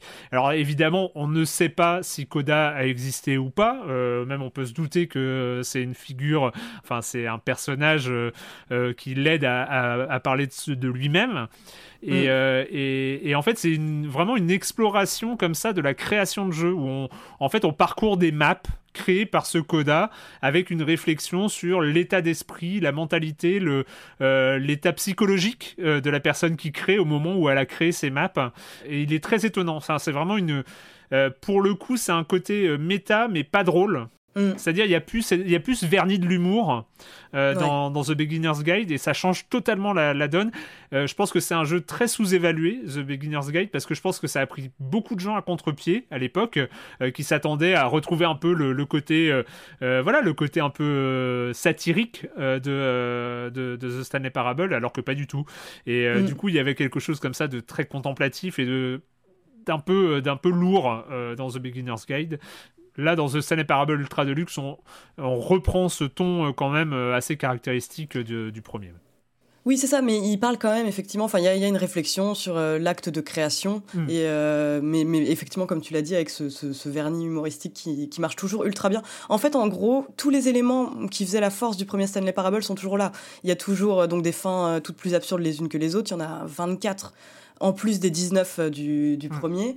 Il y a toujours, euh, bah, enfin donc, euh, donc ce, fameux narrateur. Il y a toujours ces, ces, trophées absolument stupides qui impliquent de faire des actions ultra rébarbatives ou alors de pas ouvrir, de, de pas jouer pendant 5, maintenant 10 ans. C'est, en tout cas, tout est toujours là et surtout, bah, ça n'a pas pris une ride. Je trouve vraiment l'humour marche bien il y a aucun moment où je me suis dit ah ouais ils sont ils sont complètement à la masse maintenant en fait et je trouve que ouais ils sont très très bien adaptés donc vraiment enfin c'est vraiment un jeu qui parle du temps qui passe et qui le fait ultra bien et euh, Kevin Brighting, j'avais eu l'occasion de discuter un peu avec lui et c'était un, vrai plaisir parce que déjà, bon, bah forcément, avec la voix qu'il a, enfin, c'est vraiment du miel pour mes oreilles. Et en plus de ça, il est vraiment très très drôle. Tu sens qu'effectivement, il y a une grosse qualité d'écriture, euh, enfin, un gros gros travail d'écriture, mais qu'il a amené un peu de lui euh, aussi là-dedans. Et c'est marrant parce que lui, quand il s'est retrouvé euh, donc euh, à doubler la voix du narrateur, il avait aucune indication sur le jeu. Enfin, on lui mm. avait dit que c'était un mode, un mode d'Half-Life, mais lui il disait mais moi j'étais un vieux, euh, je comprenais absolument pas ce qu'on me disait, et donc j'avais ces lignes de texte. Lui, il était persuadé en fait, vu qu'il était sur une plateforme qui s'appelle Voice One Two Free, où donc officie pas mal de, de doubleurs. Euh, il se retrouvait donc à doubler souvent des publicités, hmm. des films d'entreprise, des trucs un peu chiants. Et quand il faisait du jeu vidéo, c'était pour crier en boucle. Enfin, vraiment, c'était des genre euh, le rôle du, mec qui meurt dans un Call of Duty. Et là, d'un coup, il se retrouve face à ce truc qui s'appelle euh, Stanley Parable et il se dit mais mais ça va être un truc religieux, je pense. Enfin, parce qu'il s'est retrouvé à doubler pas mal de trucs de de, de, spots de télévangélisme avant ça. Et il se dit ouais, je, je savais que les, les, les, gens religieux avaient un truc avec les accents anglais parce qu'ils doivent se dire que Dieu Dieu a un accent de la BBC, c'est pas possible quoi. Et donc il se retrouve donc face au texte de Stanley Parable et il se dit ah non mais c'est euh, dingue. Et donc du coup euh, ce qu'il m'expliquait c'est qu'il revenait vraiment avec plaisir à ce rôle et tu sens que tu sens qu'il est complètement sincère là-dedans quoi. Et, du coup, il a euh, réenregistré les passages originaux ou Non, ça c'est les mêmes. C'est les mêmes passages originaux, mais par contre, euh, mais c'est hallucinant, enfin vraiment le travail qui a été fourni sur cette suite, enfin le contenu est gargantuesque en fait. Vraiment, on se rend pas compte comme ça parce qu'on peut effectivement accéder à une fin luxe, rapidement. du rêve, rien que Mais là, ouais, il y a vraiment euh, plein de, de, trucs supplémentaires. Et il y a notamment un moment, mais sans trop spoiler, mais il y a des moments où en fait on peut euh, passer beaucoup de temps avec le narrateur et il va hmm. parler très très longtemps. Moi, j'ai voulu tester un moment pour voir combien de temps il parlait, donc je suis allée faire ma vie pendant ce temps-là et je reviens, il était encore en train de parler quoi. Enfin, euh, c'est ça. Moi, je pense que, donc, euh, encore une fois, hein, c'est vraiment euh, spoiler free sur, sur, sur le contenu lui-même. moi, une de mes grosses interrogations, parce que c'est vrai que j'avais fait plusieurs fois The Stanley Parable, je pense entre 2013 et 2015 surtout en fait. je crois que j'avais refait The Stanley Parable à la sortie de The Beginner's Guide. En, fait, ma crainte c'était que ça faisait quand même presque 10 ans hein, que je n'y avais pas touché. C'était de savoir comment allait s'intégrer ce, contenu ultra deluxe. C'est-à-dire que moi, je me souvenais avoir fait toutes les fins de The Stanley Parable, mais je me disais, je vais pas me souvenir de chaque fin, de chaque trajet pour arriver à toutes les fins. Comment est-ce que je vais distinguer le nouveau contenu de l'ancien? Mm. Et bien alors là déjà pas d'inquiétude, c'est-à-dire que euh, comme l'a dit euh, Julie tout à l'heure, on fait The on fait The Stanley Parable un certain nombre de fois, on refait The Stanley Parable, on peut même faire la fin logique du narrateur, hein, c'est-à-dire on suit toutes les instructions du narrateur une première fois, on refait euh, l'histoire une deuxième fois euh, en faisant un choix un peu différent, bref, tout ce qu'on connaît dans, dans The Stanley Parable. Et là, tout de suite, je crois au troisième essai, si on a dit qu'on y avait déjà joué, eh ben, on a une nouvelle porte euh, dans les couloirs de l'entreprise de Stanley, euh, un, peu après être sorti du bureau 427, euh, qui est le point de départ de, notre expédition. On a une nouvelle porte où c'est marqué nouveau contenu. Donc pour là, la question ne se pose plus. Ah bah là oui, c'est très clair. C'est le, dessus, le, côté méta du, du, jeu ne pouvait que fonctionner comme ça. C'est-à-dire que il y avait même, c'est évident, c'est une évidence. C'est-à-dire que mhm. pour le coup, Nouveau contenu, et bah ok, on s'engouffre parce qu'on les souvenirs de The Stanley Parable finalement ne sont pas si éloignés que ça. C'est-à-dire que moi, finalement, j'ai très vite retrouvé mes, marques hein, euh, dans, cette entreprise très étrange euh, qui demande de suivre les instructions qui sont affichées à l'écran. Et donc, on, a ce nouveau contenu qui, là, pour le coup, est linéaire. C'est-à-dire que, contrairement à The Stanley Parable, où euh, il y a des histoires de choix, on, rentre dans un contenu linéaire. Ce qui est assez étrange, où on va créer un, on va retrouver ce narrateur avec du nouveau, euh, des nouvelles phrases. Donc déjà, euh, le, nouveau, le, premier contact avec le nouveau contenu narrateur génial. C'est-à-dire, on est très content de retrouver cette qualité d'écriture, ces nouvelles phrases du narrateur. Et là, on part dans une, d'abord dans une réflexion euh, sur euh, la mémoire, euh, The Stanley Parable, qu'est-ce que c'était en 2013, qu'est-ce que ça a laissé, enfin voilà, une sorte d'ode à, The Stanley Parable, ode retour sur The Stanley Parable. Et puis, on va recommencer, et là, il va y avoir du nouveau, nouveau contenu. Et, et là, on va rentrer dans qu'est-ce qu'on peut faire à partir de euh, The Stanley Parable? Qu'est-ce que ça voudrait dire faire un nouveau contenu? En fait, là, il y, a la partie mémoire, et puis après, il y a la partie réflexion sur c'est quoi cette histoire de nouveau contenu? Ça peut être quoi un nouveau contenu sur The Stanley Parable? Et donc, en fait, je dis ça pour la structure, c'est-à-dire qu'il y a, et, je pense que ça va, après, on va pas rentrer dans les détails, évidemment, mais il y a comme ça une, sur The Stanley Parable Ultra Deluxe, il y a une première partie qui est très linéaire euh, de nouveaux contenus où il va être très réflexif en fait. Et ensuite, ça va finalement débloquer comme ça un vrai nouveau contenu de Stanley Parable. C'est-à-dire que euh, arrive un moment où on va recommencer cette quête des fins. Euh, donc après avoir euh, comme ça et, et en fait c'est deux parties qui durent chacune très longtemps.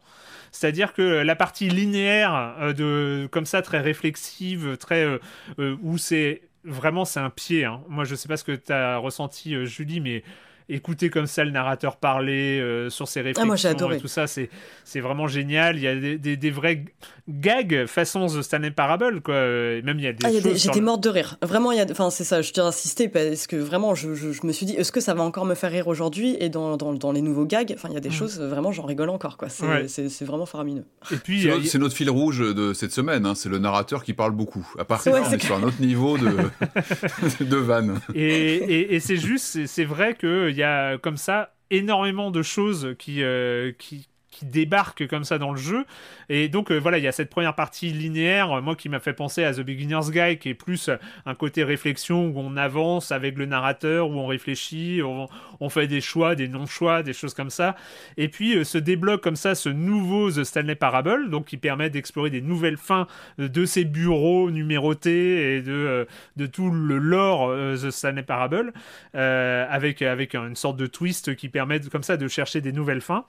Et, à chaque fois, c'est aussi brillant. Et moi, ma vraie surprise, c'était que, bah, grosso modo, pour les 15-19 fins du, du, premier The Stanley Parable, on va dire que euh, sans, être à la chasse aux solutions, euh, ça prenait une heure et demie, deux heures.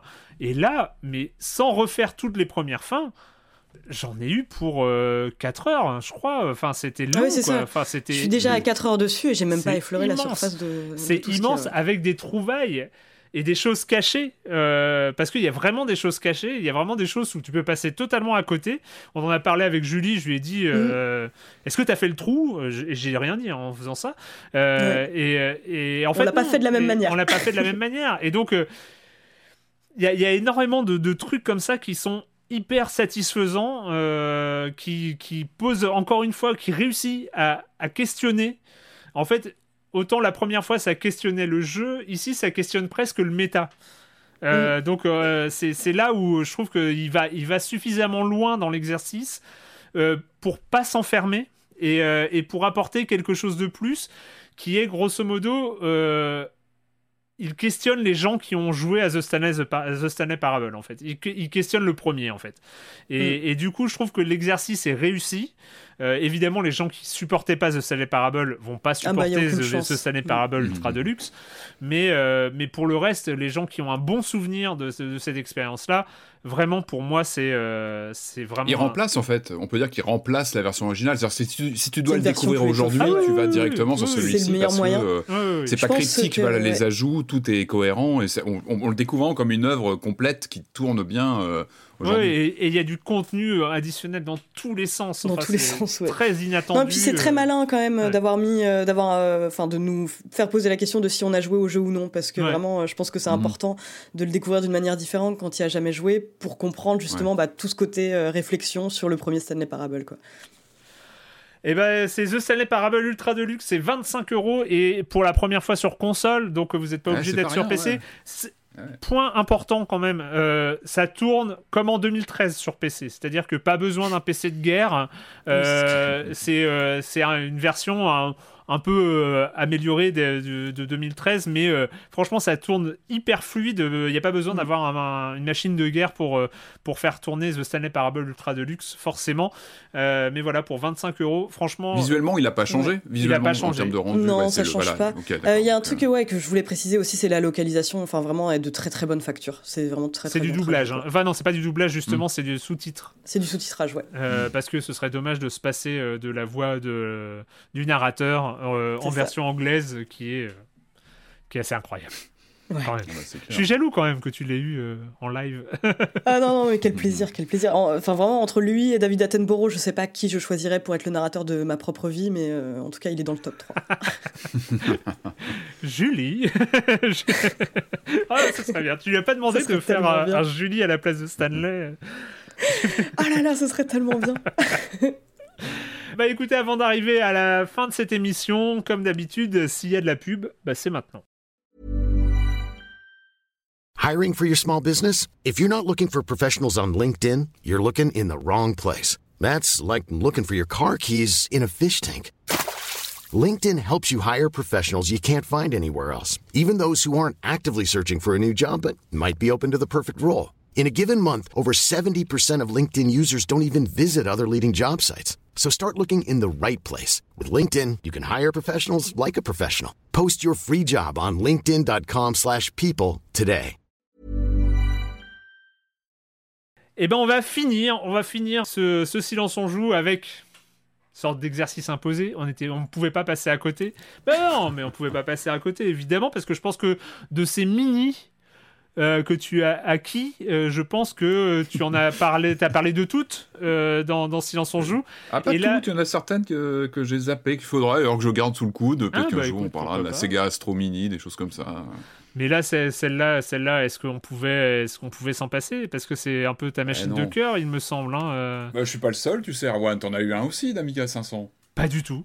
Pas du tout. Moi, j'étais Ah. Commodore 64, monsieur. Oui, mais après, t'es passé sur quoi? Sur Atari ST Sur. euh, Non, mais non, moi j'ai, j'ai- Ah. j'ai- non, non, moi j'ai attendu d'avoir un PC après. C'est Ah oui, euh, t'es passé au PC. 386 DX40, hein, moi après, après, euh, après le. Commodore Ouais, 64. tu as loupé hein, cette parenthèse voilà. enchantée Non, de cette ouais. guerre euh, impitoyable entre le ST et l'Amiga qui a été. qui d'ailleurs ne s'est pas refermée. hein. Aujourd'hui, dès qu'on évoque l'Amiga ou le ST, ça part tout de suite. Euh, oui, Il y a des années fils folles. de discussion dans le Discord consacrés, euh, consacrés à cette question, donc on va pas, on va pas y revenir. Mais bref, tu vas nous parler de Ouais. l'Amiga 500 Mini.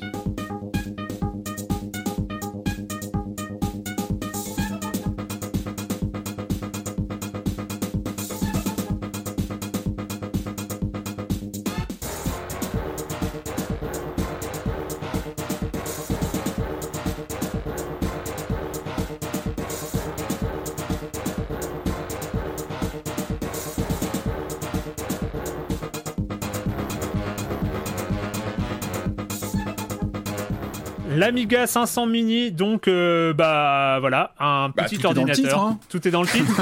Allez, c'est la Alors, fin. il s'appelle A500 Mini, hein, et non Ouais. pas Amiga 500. En fait, il y a toujours des problèmes de droit avec Amiga, Commodore.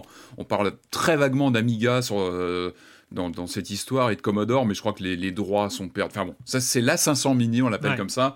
Alors comme tu disais, c'est la dernière euh, euh, machine mini euh, en date. Alors on a eu les Mega Drive, les Super NES, les NES. Euh, on a eu, et ça, on se rapproche, euh, chez Retro Games, donc c'est un fabricant anglais qui a fait le C64 Mini il y a quelques années Mm. maintenant.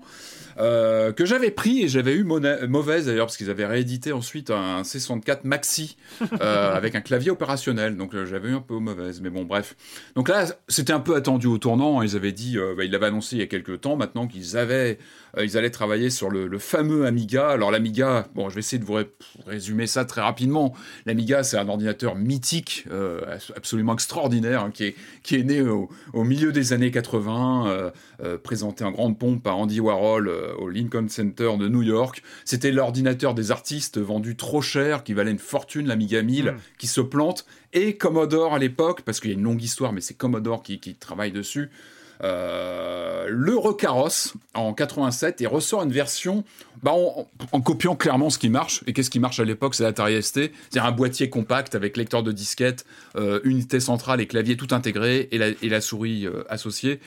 Ils sortent l'Amiga 500 qui est vraiment l'Atari ST killer.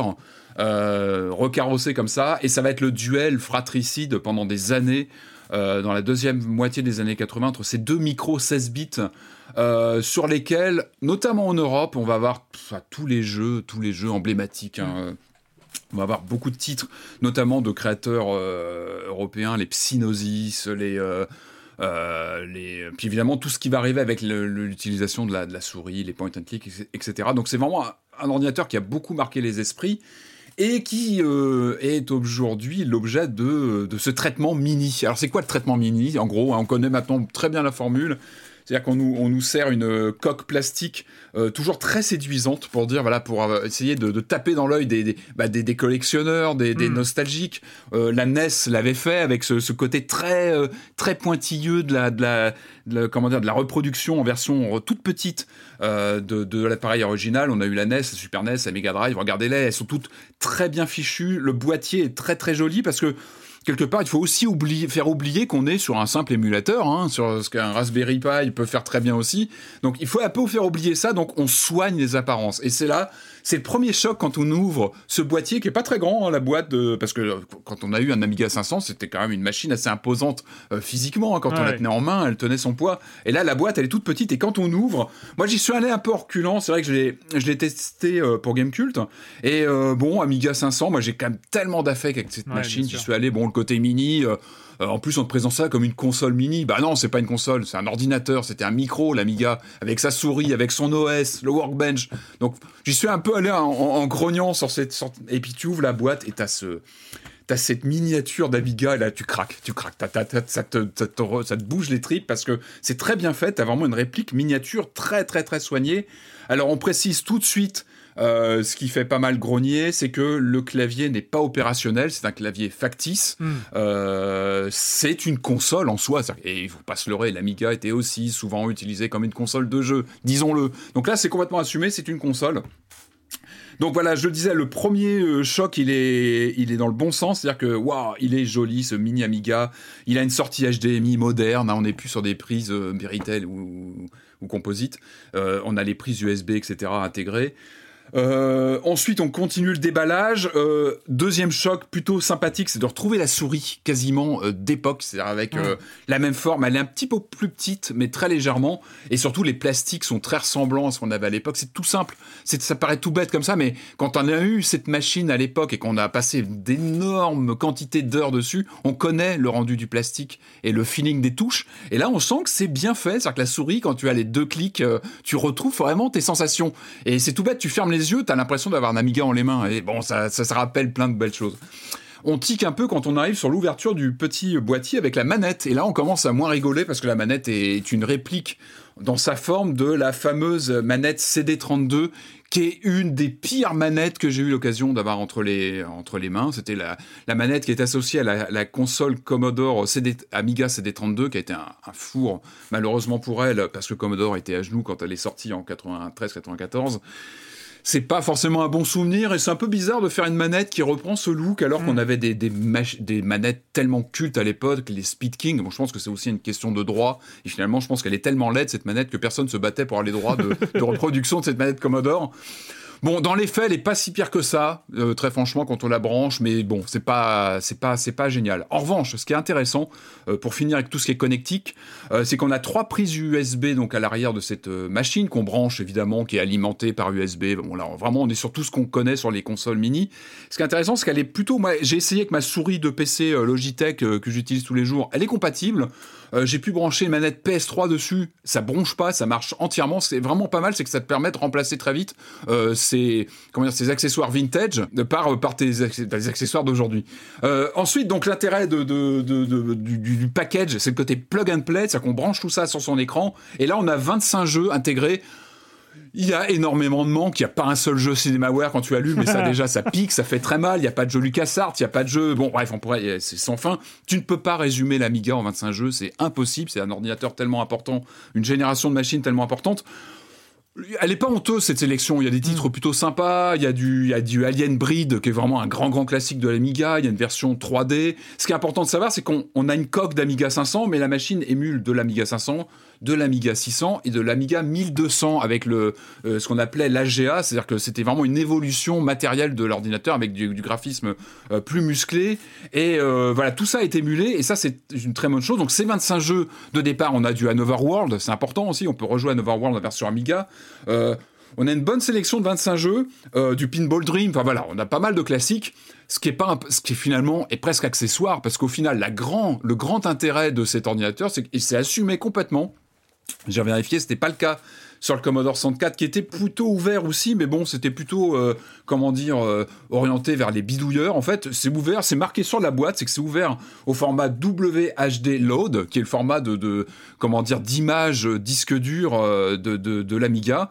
Ce qui veut dire qu'il avale quasiment tous les jeux via clé USB ah, Amiga qu'on peut récupérer. Alors, Là, le constructeur est clairement sur le fil en termes de légalité, c'est-à-dire qu'il estime que si tu as dans ta cave tes jeux originaux Amiga, tu peux aller télécharger une, image ou alors aller chercher ton image de comment dire comme ça d'image disque dur de, jeux Amiga.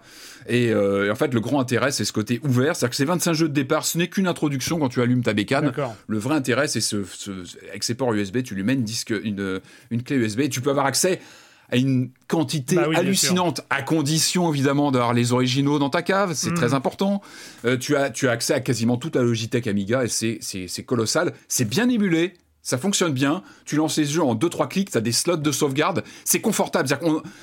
La vraie question sur une machine mini comme ça, c'est que est-ce que ça vaut le coup? Genre, Tu peux émuler facilement qu'un PC aujourd'hui. Enfin, moi, j'utilise régulièrement un, émulateur Amiga. Euh, tu, peux, tu peux faire ça très facilement aujourd'hui. L'intérêt, là, c'est que c'est vraiment plug and play, c'est facile à brancher. Euh, tu peux brancher ça sur ton écran de télévision dans le salon. T'as as quand même un Amiga en grand écran, mm. euh, comme ça en 2-3 clics. Euh, ce côté ouvert, facile d'usage, est, plutôt une bonne chose. C'est vrai que tu peux, tu peux comme ça avoir tes, tes, tes, tes pavillons de jeux. J'ai pas parlé de l'interface, mais qui reprend vraiment les codes console où tu as ces 25 jeux qui tournent. C'est plutôt joli. C'est-à-dire que même si on retrouve pas les comment dire les codes graphiques forcément du Workbench qui était tellement emblématique. C'était le Windows de l'Amiga et qui, a vraiment marqué les, utilisateurs. Mais on a vraiment une sorte de consolidation de l'ordinateur qui marche bien avec cette ouverture qui permet d'accéder à une énorme Logitech. C'est facile d'usage, euh, c'est plutôt bien fait. Alors, les questions sur le clavier mini se posent. Effectivement, le C64 par la suite est ressorti en version maxi avec un vrai clavier. Après, se pose la question, oui, mais tu te retrouves avec une machine plus grosse. Euh, est-ce qu'il faut vraiment avoir un clavier opérationnel? Parce que là, tu peux brancher un clavier USB dessus de PC, tu as, tu as les mêmes fonctionnalités. Est-ce qu'il faut vraiment un clavier plus gros? J'ai une vraie question sur le stockage. On a tous des problèmes de taille aussi, de, disposition euh, spatiale chez soi.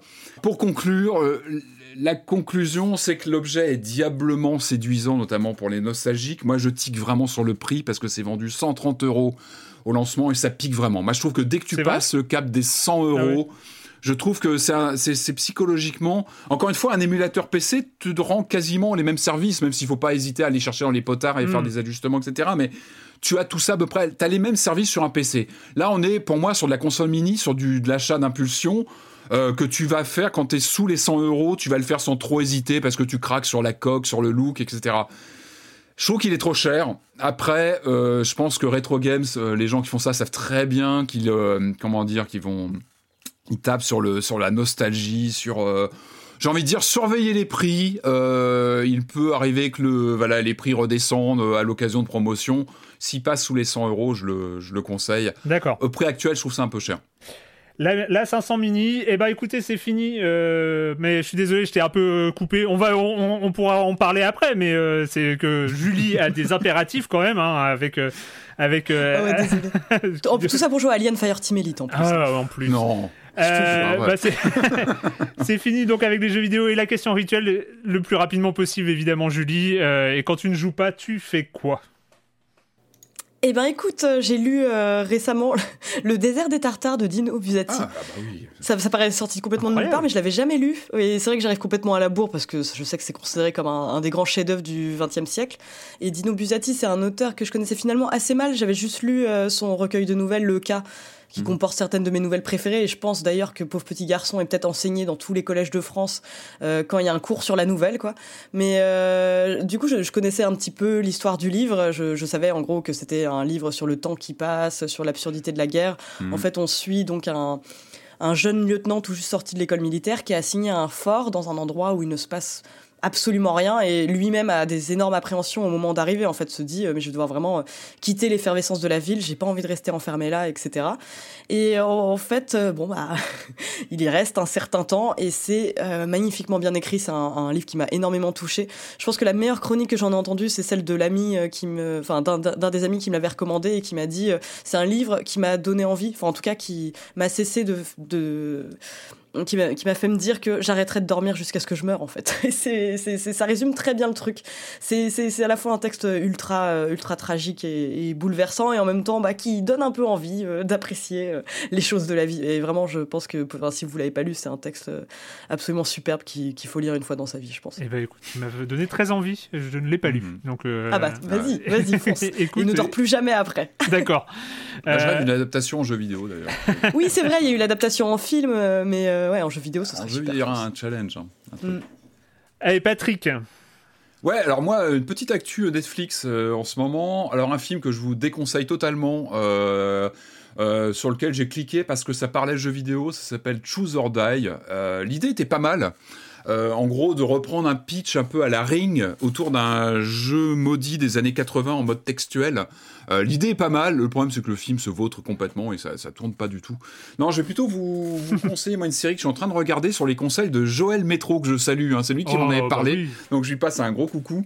Euh, ça s'appelle Les Poupées Russes. C'est sur Netflix et c'est une question de boucle temporelle avec une, bah, une jeune femme qui se réveille euh, dans une dans une fête d'anniversaire, dans sa fête d'anniversaire, et qui, qui meurt à chaque fois, et qui, bah, comme, bah, comme toujours dans les histoires de boucle temporelle, va se rendre compte qu'elle a beaucoup de choses qui tournent pas très bien dans sa vie. Et puis, bah, au fil des, des, des respawns, elle va plus, de plus en plus apprendre de choses autour d'elle. On en avait euh, parlé à l'époque, hein, on en avait parlé. Euh, ah bah d'accord. Bah, euh, non, non, mais tu peux y revenir parce que c'est un, des. Mais je suis en train, enfin, j'ai pas encore fini. Je sais qu'il y a deux saisons, il y a une deuxième saison qui est arrivée il y a pas très longtemps, je crois.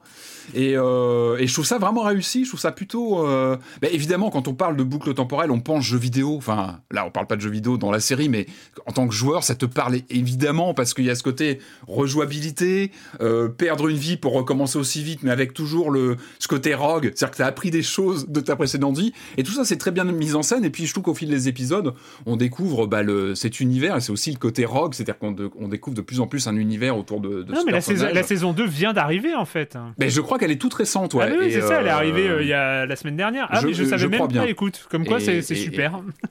Du coup, voilà, j'ai pas encore fini la première saison, mais je me régale et je trouve que c'est mm. très bien fichu. Et la bande originale, et Joël m'en avait parlé pour ça, c'est qu'il y a une, excellente bande originale. Euh, donc voilà, j'aime beaucoup. Ça s'appelle Poupée russe, je crois, et c'est euh, voilà, c'est sur Netflix. Eh ben moi, euh, j'ai longtemps tourné un peu autour qu'est-ce que hein, qu'est-ce que je fais quand je ne joue pas et tout ça. Et puis bon, il y a un peu l'évidence, c'est que il n'y a pas grand chose à en dire parce que je vais pas parler de partir dans une analyse, mais c'est en ce moment c'est les playoffs euh, NBA qui ont commencé. Donc là c'est alors on a voilà quand on parle de premier tour en ce moment, on parle plutôt d'une d'une mauvaise surprise qui est arrivée euh, qui est arrivé euh, il, y a, il y a quelques, quelques semaines, mais il y a aussi le premier tour des playoffs, donc c'est, ça n'a rien à voir. Mais pour le coup, voilà, je m'éclate en ce moment à suivre. j'arrive à suivre quelques, quelques matchs en direct parce que, en fait, ce premier tour des playoffs, en fait, il y a tellement de matchs qu'en fait, il y a des matchs qui arrivent très tôt, c'est-à-dire qu'il y a même des matchs qui sont diffusés en France avant minuit. Ce qui est quand ah même euh, très rare, hein, parce qu'on est plus des fois sur du 1h30, 2h30, 3h30 du matin. Donc moi, c'est vrai que... aux US, du coup c'est, euh, bah, c'est, euh, Ça dépend. C'est, t'as, as certains matchs qui sont en première partie de soirée, et là, pour le coup, en mhm. première partie de soirée côte ouest, ah on est sur du 4h30 du mat, donc là, ça devient, ça devient un peu trop chaud à suivre pour moi, en tout cas. je faut poser des vacances, quoi.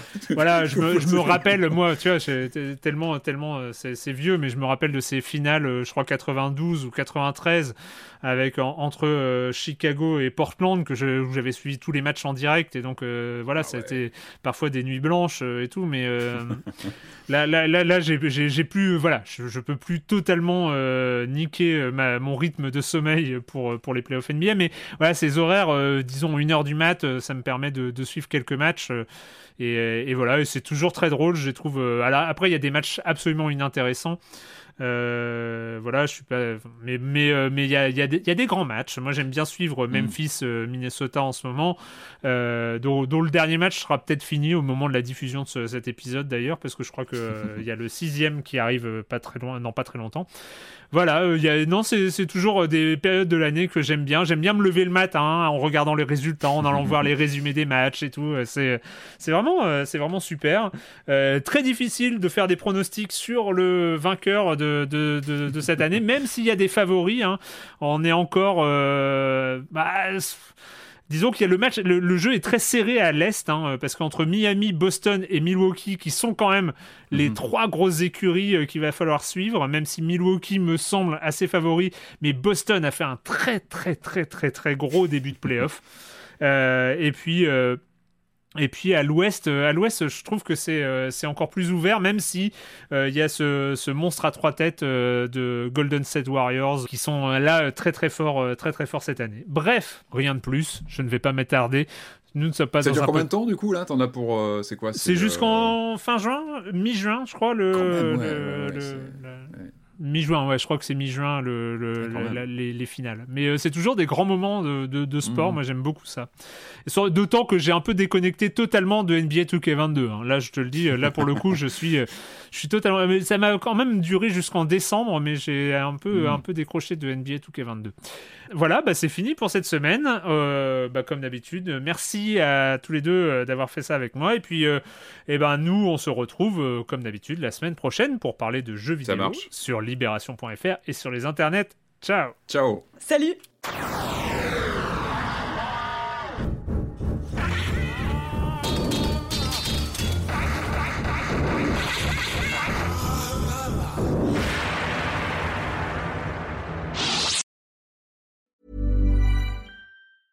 Hey, it's Paige DeSorbo from Giggly Squad. High quality fashion without the price tag. Say hello to Quince.